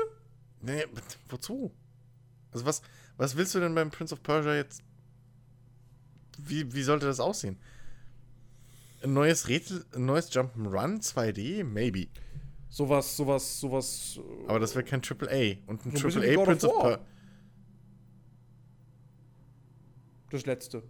Mit, mit, mehr, mit mehr Klettern und Jump'n'Run-Passagen natürlich. Kann ich mir schon, kann ich mir schon ganz gut vorstellen. Und statt, statt äh, äh, Atreus hast du halt äh, die Prinzessin die ganze Zeit bei dir. Das hat, ja sowieso in Prince of Persia immer ganz gut funktioniert. So dieses. Es, sie lieben sich, sie necken sich. Ja, so, aber ist. Weißt du?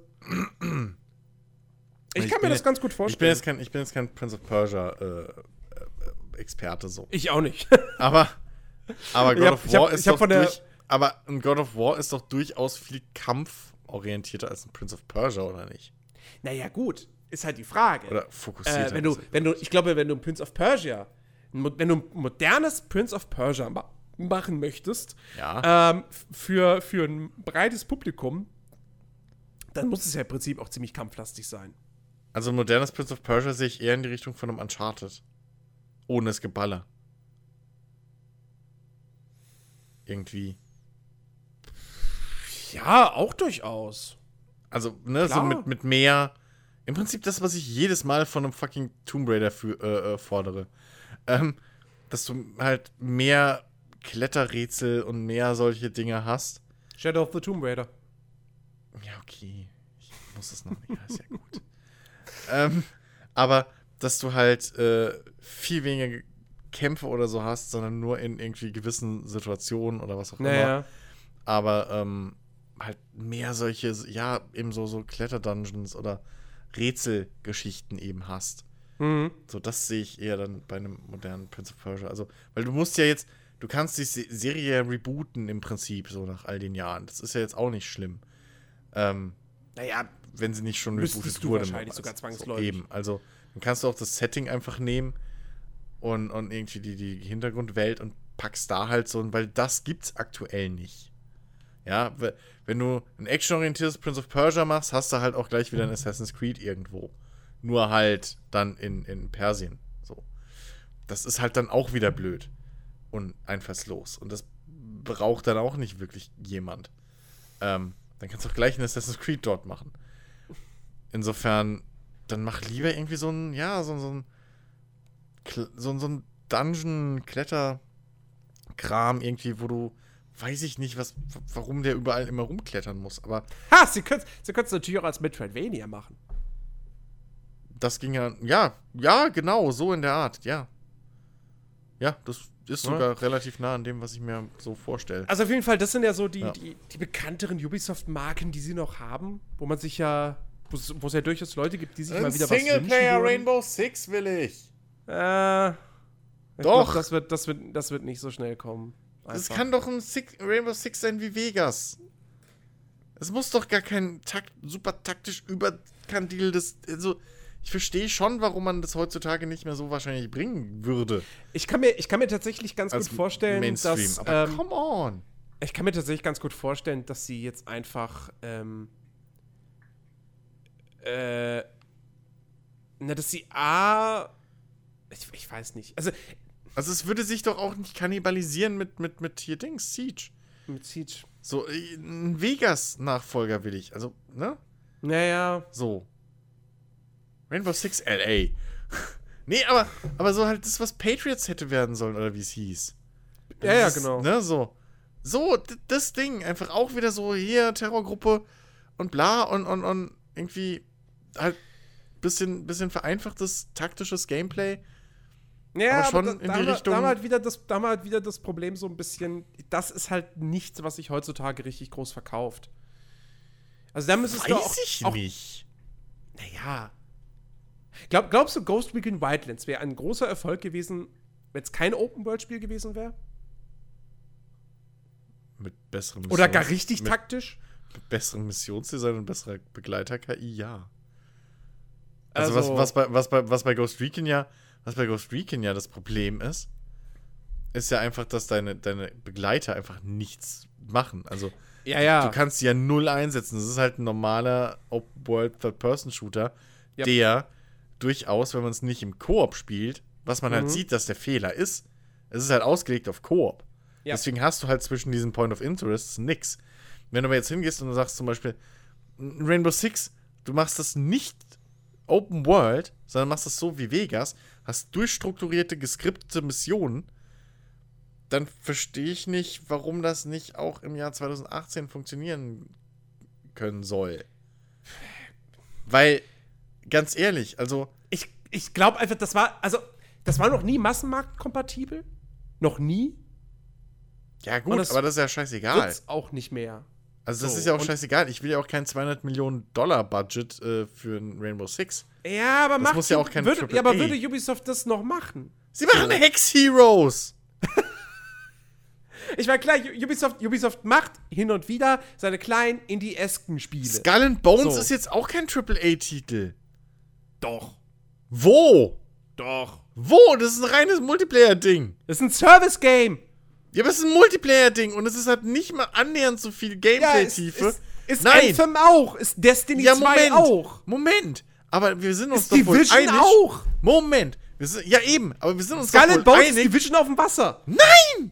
Doch. Wie kommst du auf die Idee? Ja, weil sie ist es genauso vermarkten. Nein, Sie überhaupt vermarkten nicht. es genauso. Es ist ein Service-Game. Das ist überhaupt Kann- nicht. Doch. Nein! Das ist einfach nur, hey, ihr mochtet das Schiffsgameplay aus Black Flag. Ja, und daraus machen sie jetzt ein. Games as a Service-Spiel mit offener Spielwelt, mit äh, Koop-Fokus und mit, äh, du machst Missionen und kriegst Belohnungen Ja, und dein Schiff aber steigt guck immer doch weiter mal- im Level auf. Ja, aber guck doch mal, was alles in Division drin ist. Du hast, egal wie stupide sie ist, du hast eine Tom Clancy-Story. Du hast Missionen, die Die diese Story haben wir noch nichts gesehen in Skull and Bones. Sie sagen ja, es hat eine Story, es hat eine Kampagne. Ach, papalapap. Ähm, also, come on. Skull and Bones ist bei weitem nicht auf dem, auf, auf dem Produktionslevel und auch auf, der wichtig, auf dem Wichtigkeitslevel wie ein fucking Division oder Division Nein, das, 2. nein, nein, nein, das, das, das, das bestimmt nicht. Ja, also, so Weil- Division weil, 2 ähm, ist ein AAA-Multiplayer. Äh, ja, aber äh, Skull and Bones äh, äh, ist auch. AAA. Nein, Skull and Bones ist nicht AAA. Natürlich. Nein. Natürlich ist das ein AAA. Verwette ich meinen Arsch drauf, dass das nicht AAA ist. Und wenn doch, dann haben sie ihr Budget einfach scheiße eingeteilt. Das ist kein AAA-Titel, was ich bis jetzt gesehen habe. Was- ist denn- was daran- Was, was spricht was denn da- daran- Was, Du kannst nicht auf Land gehen. Das ist das Erste. Du bist nur auf dem Wasser, du bist nur dein Schiff.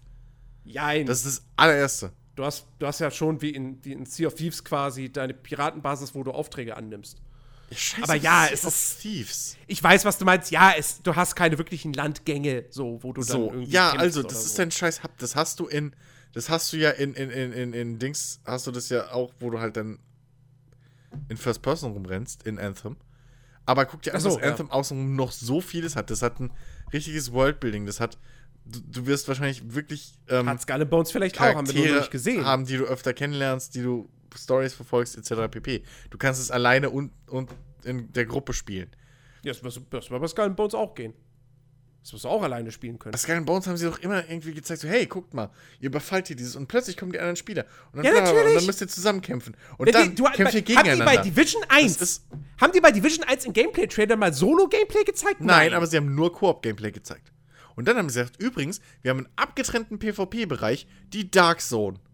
Ja. Und Skull and Bones verstehe ich so, das ist eine große Welt und egal, wo ich unterwegs bin und was ich gerade mache, es können immer andere Spieler kommen, die mich anpassen. Und das ist dein Argument, dass, weswegen es kein AAA-Spiel ist? Ja.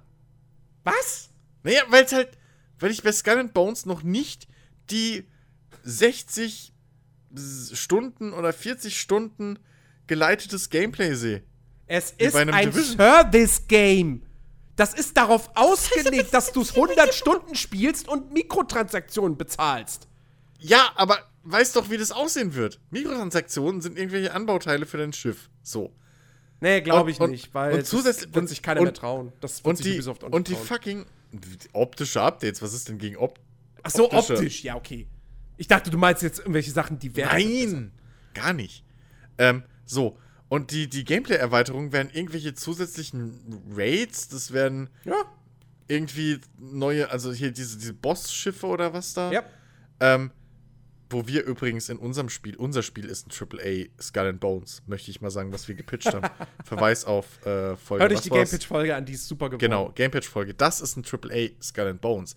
Und das hat Skull and Bones bis jetzt alles noch nicht angekündigt, was wir da reindrehen. Ja, aber das ist alles kein, kein Argument gegen AAA. Das ist bloß, das sind bloß, das sind, nein, das sind Argumente okay, ich dafür, kann auch- dass es kein Spiel für dich ist. Okay, ich kann auch ein AAA Tetris machen, ja? Ich krieg das hin, dass es 100 Millionen Dollar kostet. Mit Cutscenes, so. Aber Oh, oh das, das will ich sehen. Tetris mit Story. Und Aber spannenden Wendungen. aber vielleicht sogar sorry. moralischen Entscheidungen. ganz kurz, aber Oh, das klingt- ganz das klingt kurz. gut. Die können mir nicht erzählen, dass sie erwarten, dass Skull Bones sich so oft verkauft wie in Division 2. Nein, das erwarten sie auch nicht, weil das Setting spezieller ist. So, und allein deswegen kann es doch schon kein, kein Dings sein. Kein AAA, weil in AAA, da investierst du ja tonnenweise Kohle, damit du noch mehr tonnenweise Kohle rauskriegst. Und Skull and Bones bezweifle ich, dass das Ubi intern als einer der Einkommenspfeiler des Jahres gilt. Dafür haben wir viel zu wenig gesehen. Dafür zeigen die viel zu wenig. Wir haben noch keinen Story-Trailer gesehen. Wir haben Ja, das also, kommt ja auch Also ich nehme ich nehm den ab, dass das halt so ein, so ein, so ein Piraten-MMO-Ding wird. Aber das ist kein, im Jahr 2018 ist das kein AAA. Also pass auf.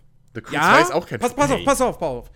Ja, es ist sicherlich nicht das größte Projekt, was, was Ubisoft aktuell im Köcher hat. Selbst wenn wir jetzt mal Beyond Good and Evil 2 äh, ausnehmen, rausnehmen. Das So. müssen wir raus. Mit Sicherheit nicht. So. Ubis, das wird entwickelt von Ubisoft Singapur. Ubisoft, Ubisoft Ja. Singapur hat 300 Mitarbeiter. Das ist aber trotzdem AAA-Niveau, wenn da 300 Leute an diesem Spiel dran arbeiten.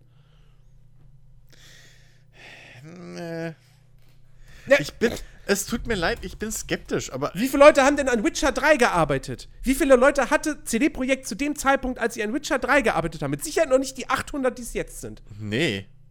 So. So, ja, okay, aber ist jetzt okay. Also die Anzahl ist, also die Anzahl der Mitarbeiter reicht, dann, dann ist World of Tanks ein AAA-Titel. Oder wie? Also das ist ja, come on.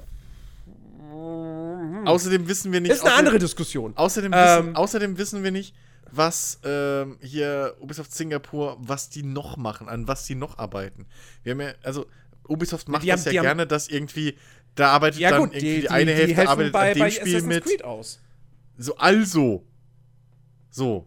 Dann Ja, haben aber wir da wär- 300 an Skull Leute. an da Skull arbeiten and vielleicht Bones 100 werden Leute trotzdem- von. Da an- werden an mehrere hundert. Leute dran arbeiten. Das wird mit Sicherheit in der Produktion, das, das, das wird jetzt nicht, wahrscheinlich nicht, ja, wobei, was, was, was kostet, was kostet so ein Assassin's Creed Odyssey in der Produktion? Schätzungsweise. Ich meine, weiß man ja nie, weil solche Zahlen nie Weiß bekannt man gegeben nie, werden. aber- Aber, Ich weiß ich nicht. Also so. Mh, ah, ich würde schon sagen, mit dem Voice Acting und allem Scheiß. Also ich, Jahre. ich, würde, ich würde vielleicht schätzen, so ein, Odyssey, so ein Odyssey kostet so viel wie so ein normaler Hollywood-Blockbuster. Also ich würde sagen, so, so 150 M- nee, Spiele sind minus. billiger. Spiele sind viel billiger als Hollywood-Filme. Spiele sind billiger als Hollywood-Filme. Definitiv. Definitiv. Ähm. Ähm, ich würde sagen, so zwischen 50 und 80, vielleicht 100. Aber 100 ist, glaube ich, immer noch so eine Grenze. Ich weiß nicht, wie viele Spiele in, die heutzutage 100 Millionen kosten. Äh, GTA 5 hat über 100 Millionen gekostet. Max Payne Ja, okay. 3 hat über 100 Millionen gekostet.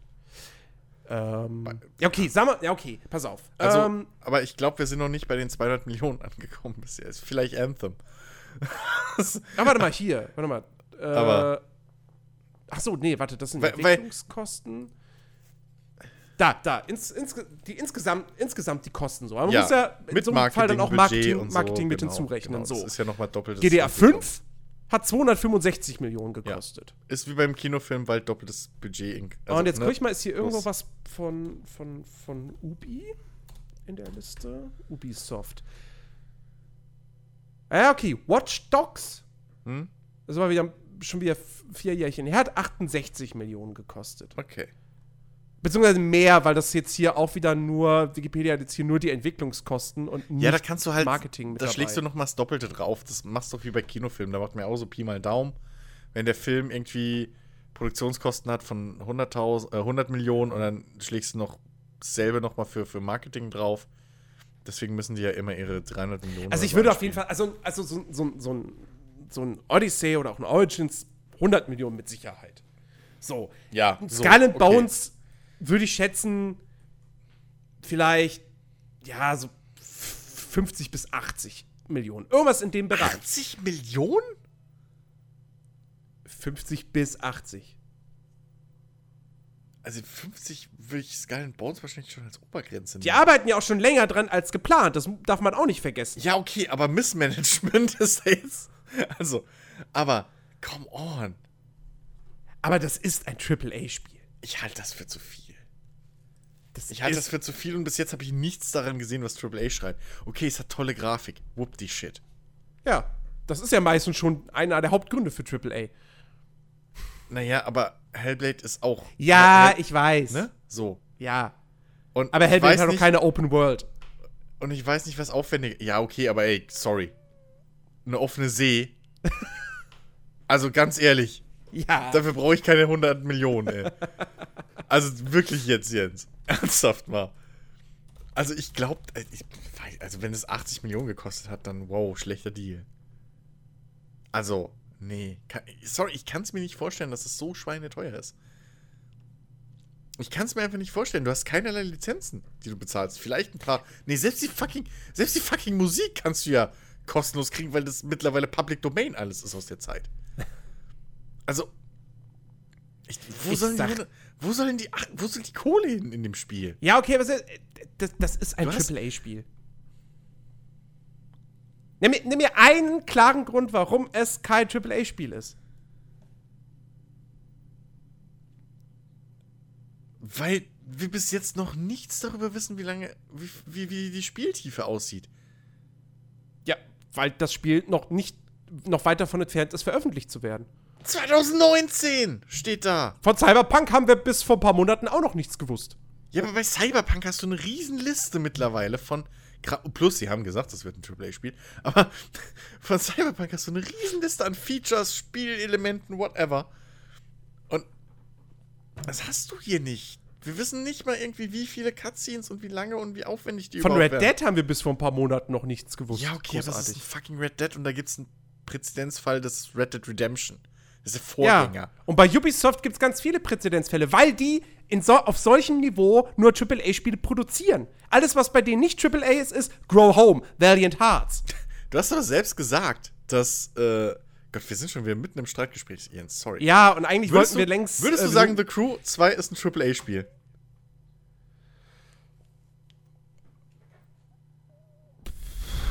Und das ist teurer als. Verwende ich meinen Arsch drauf.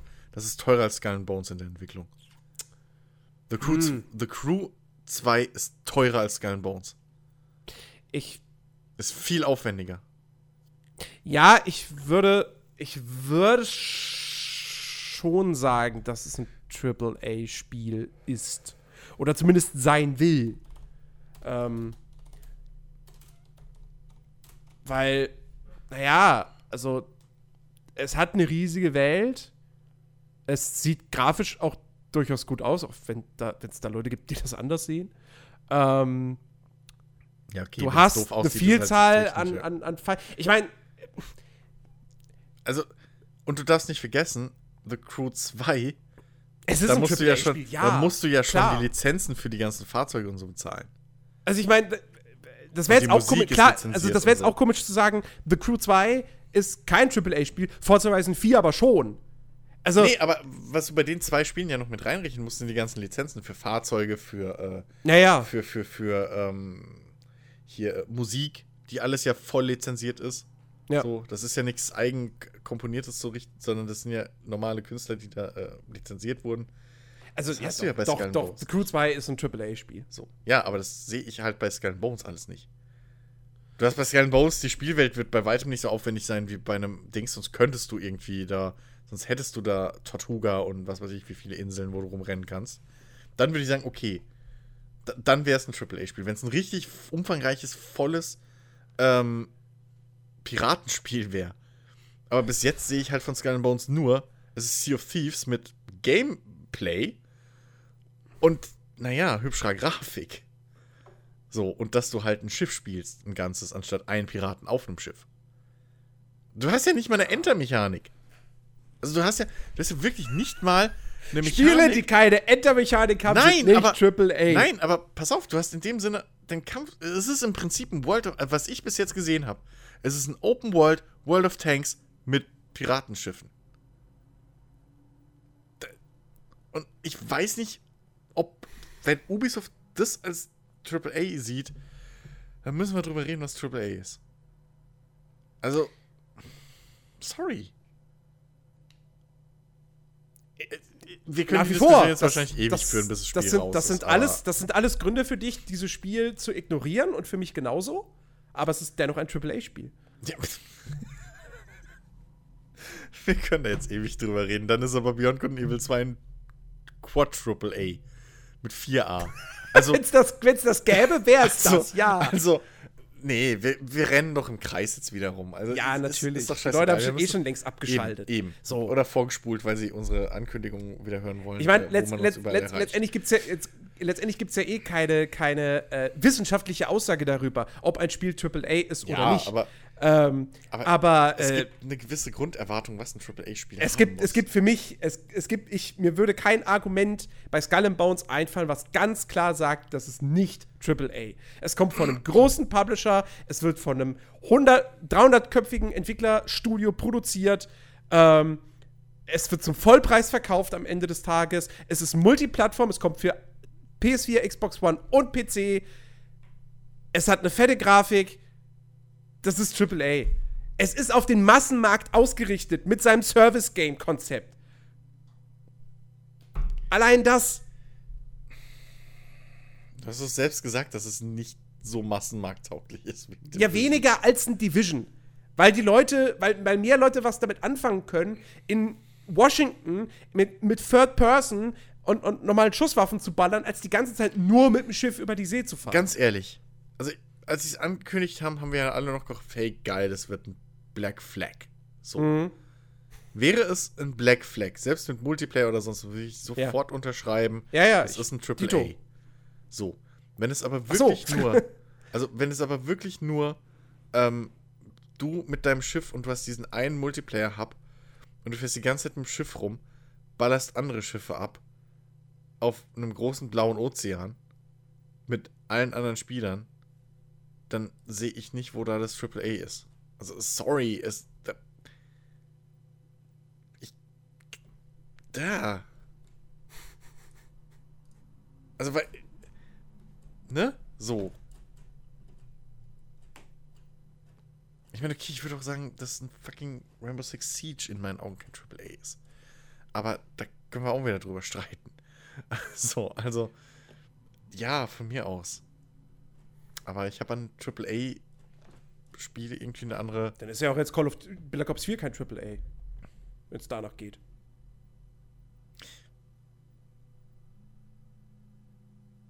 Naja. Ich sehe schon noch einen Unterschied zwischen Black Ops 4, was irgendwie 50 Millionen Modi hat und keine Ahnung wie viele Waffen und dann einen Zombie-Modus, der im Prinzip ja die Singleplayer-Kampagne ersetzt. Ja, so. aber Also, da sehe ich schon noch einen Unterschied. Da sehe ich schon noch einen großen Unterschied. Ja, aber wenn, wenn, du jetzt, wenn du jetzt sagst, okay, wenn ein Spielkonzept sehr begrenzt ist, dann ist es nicht AAA. Dann ist auch kein, dann ist auch Doom nicht AAA. Weil das Spielkonzept so simpel ist, das passt, Ist es auch das nicht. passt auf einen Handzettel. Ist es auch nicht. Ich bezweifle, Doom? dass, ich bezweifle, dass Bethesda sagt, Doom ist ein AAA-Spiel. Natürlich ist Doom ein AAA-Spiel. Glaube ich nicht. Nicht jede Marke, die groß ist und irgendwie erfolgreich ist, automatisch ein AAA-Spiel. Was allein da technisch für einen Aufwand rein investiert wurde. So. Und auch jetzt ist das. das, das Also wir reden von den äh, neuen neue Doom, von, von den neuen Doom-Spielen. Ja, wir reden vom 2016er Ja, Teil so, und, und okay. jetzt dem neuen, ist- dem Doom. das ist kein AAA. Infinite, nee, nicht Infinite, das war Das Halo. könnt ihr mir nicht erzählen, dass das AAA ist. Doch. Nicht im Jahr 2018 oder im zwei- 2016, wenn es rausgekommen ist. Das ist kein AAA. Das wurde auch nicht beworben wie ein AAA. Das hat den Produktionsaufwand und, und, und das, das, das Ja, aber Produktionsniveau, nein, aber- das aber- Produktionsniveau eines AAA-Spiels. Double A ist für mich Vampire zum Beispiel aus diesem Jahr. So. Und Vampire und Doom. Klar, zwei unterschiedliche Genres, aber also, Oh. pf. Ja, okay, aber, naja, okay, das könnt, man könnte aber rechtfertigen. Ja, so. Ja, okay, weißt es du? sieht nicht hübsch aus, Witcher, aber ist, es ist Witcher durchaus- 3 ist AAA, Elex ist Definitiv. Double A. So. also Elix kann man schon drüber streiten, dass es vielleicht sogar nur A ist. also, also jetzt Butter, also jetzt mal, ne? Jetzt mal ganz locker. Also, es gibt ja nicht nur Double A und Triple A. Es gibt ja wirklich auch noch A und B Es und gibt noch Double A B und Triple B. B und so. Mit Sicherheit, aber nee, sorry, also wenn, wenn, wenn Skull and Bones ich sehe viel zu wenig Werbung Aber du, du, hast, dafür. du, hast, du hast recht, du hast recht, Elex kann man wirklich streiten, ob es überhaupt schon noch Double, Double A ist, weil dafür ist dann Piranha Bytes doch ein bisschen zu klein. Ja, also- Nicht mal 30 Mitarbeitern. also, weil sonst, wo ist die Grenze? Ja, ich finde Ähm. halt, also, also wie gesagt, ich, ich, ich würde ganz klar sagen, wenn 100 Leute an einem Spiel arbeiten, ist es im Prinzip fast schon eigentlich Triple A. ja, aber okay, wie viele Leute arbeiten bei, äh, hier, wie viele Leute arbeiten an The Search? So, das, und das ist definitiv Double A, maximal. Also, nee, ich finde die, Der 13 hat 49 Mitarbeiter, ja, Stand 2017. So. Also, aber wenn sie jetzt doppelt so viele Leute hätten, ist es noch lange kein AAA. Also Weiß ich nicht, wir, Die Rechnung ist nicht so wir, einfach. wir, sind, wir wissen Also ja nicht, wie das Spiel aussehen würde, wenn es doppelt so viele Mitarbeiter wären. Das ist ja das Ding. Wer weiß? Ähm, nee, ich, ach, keine Ahnung, nee, aber sorry. Ich sehe es halt nicht, es tut mir leid. Okay, Also, okay, Sie es ist, ja pass auf, pass auf. Ich, ich überlege schon fast, ob ich diesen letzten Teil nicht einfach, nicht einfach irgendwie Rausschneide. rausschneide und dann als eigenständigen Podcast, als eigenständige Bonusschau nochmal veröffentliche. Nach, nach, nach dem Ende des Podcasts machst du es dran, so als Bonus. Hidden Track. Machst du zwei Ja. Minuten Stille und dann der Hidden Track. Nee, wahrscheinlich, wahrscheinlich, wahrscheinlich bin ich einfach zu faul dafür. Naja, Ist auch egal. ist auch egal, die Leute haben eh schon Oh. abgeschaltet. Das war unsere Ubisoft-Folge bis vor einer Stunde. Dann ging es um AAA. Jetzt ging es auch noch um Ubisoft. Ja, das stimmt, aber eigentlich nur am Rande. Ja. Ähm, liebe Leute, wir hoffen, es hat euch gefallen. Danke fürs Zuhören. Wenn es euch gefallen hat, geht auf iTunes, 5 Sterne, sie eine faire Bewertung, gerade für diese Folge. ähm, ansonsten kommt auf unseren Discord-Channel, diskutiert dort, mit uns. Ähm, wenn ihr unsere Podcasts nicht über iTunes oder Soundcloud oder Figomag, was auch Soundcloud wäre oder was auch immer hört, vielleicht hört ihr sie über YouTube. Ja, ihr könnt unsere Folgen auch jetzt auf YouTube hören. Ich muss das sagen, sonst schlägt Ben mich wieder. Mhm. ja, also unsere Folgen gibt es jetzt auch, die aktuellen, immer schön auf YouTube. Und ähm, habe ich noch was vergessen? Äh, Twitter, Facebook, Discord. Ja, gut, Twitter machen wir alles. Ja, okay, Twitter. Discord. Discord.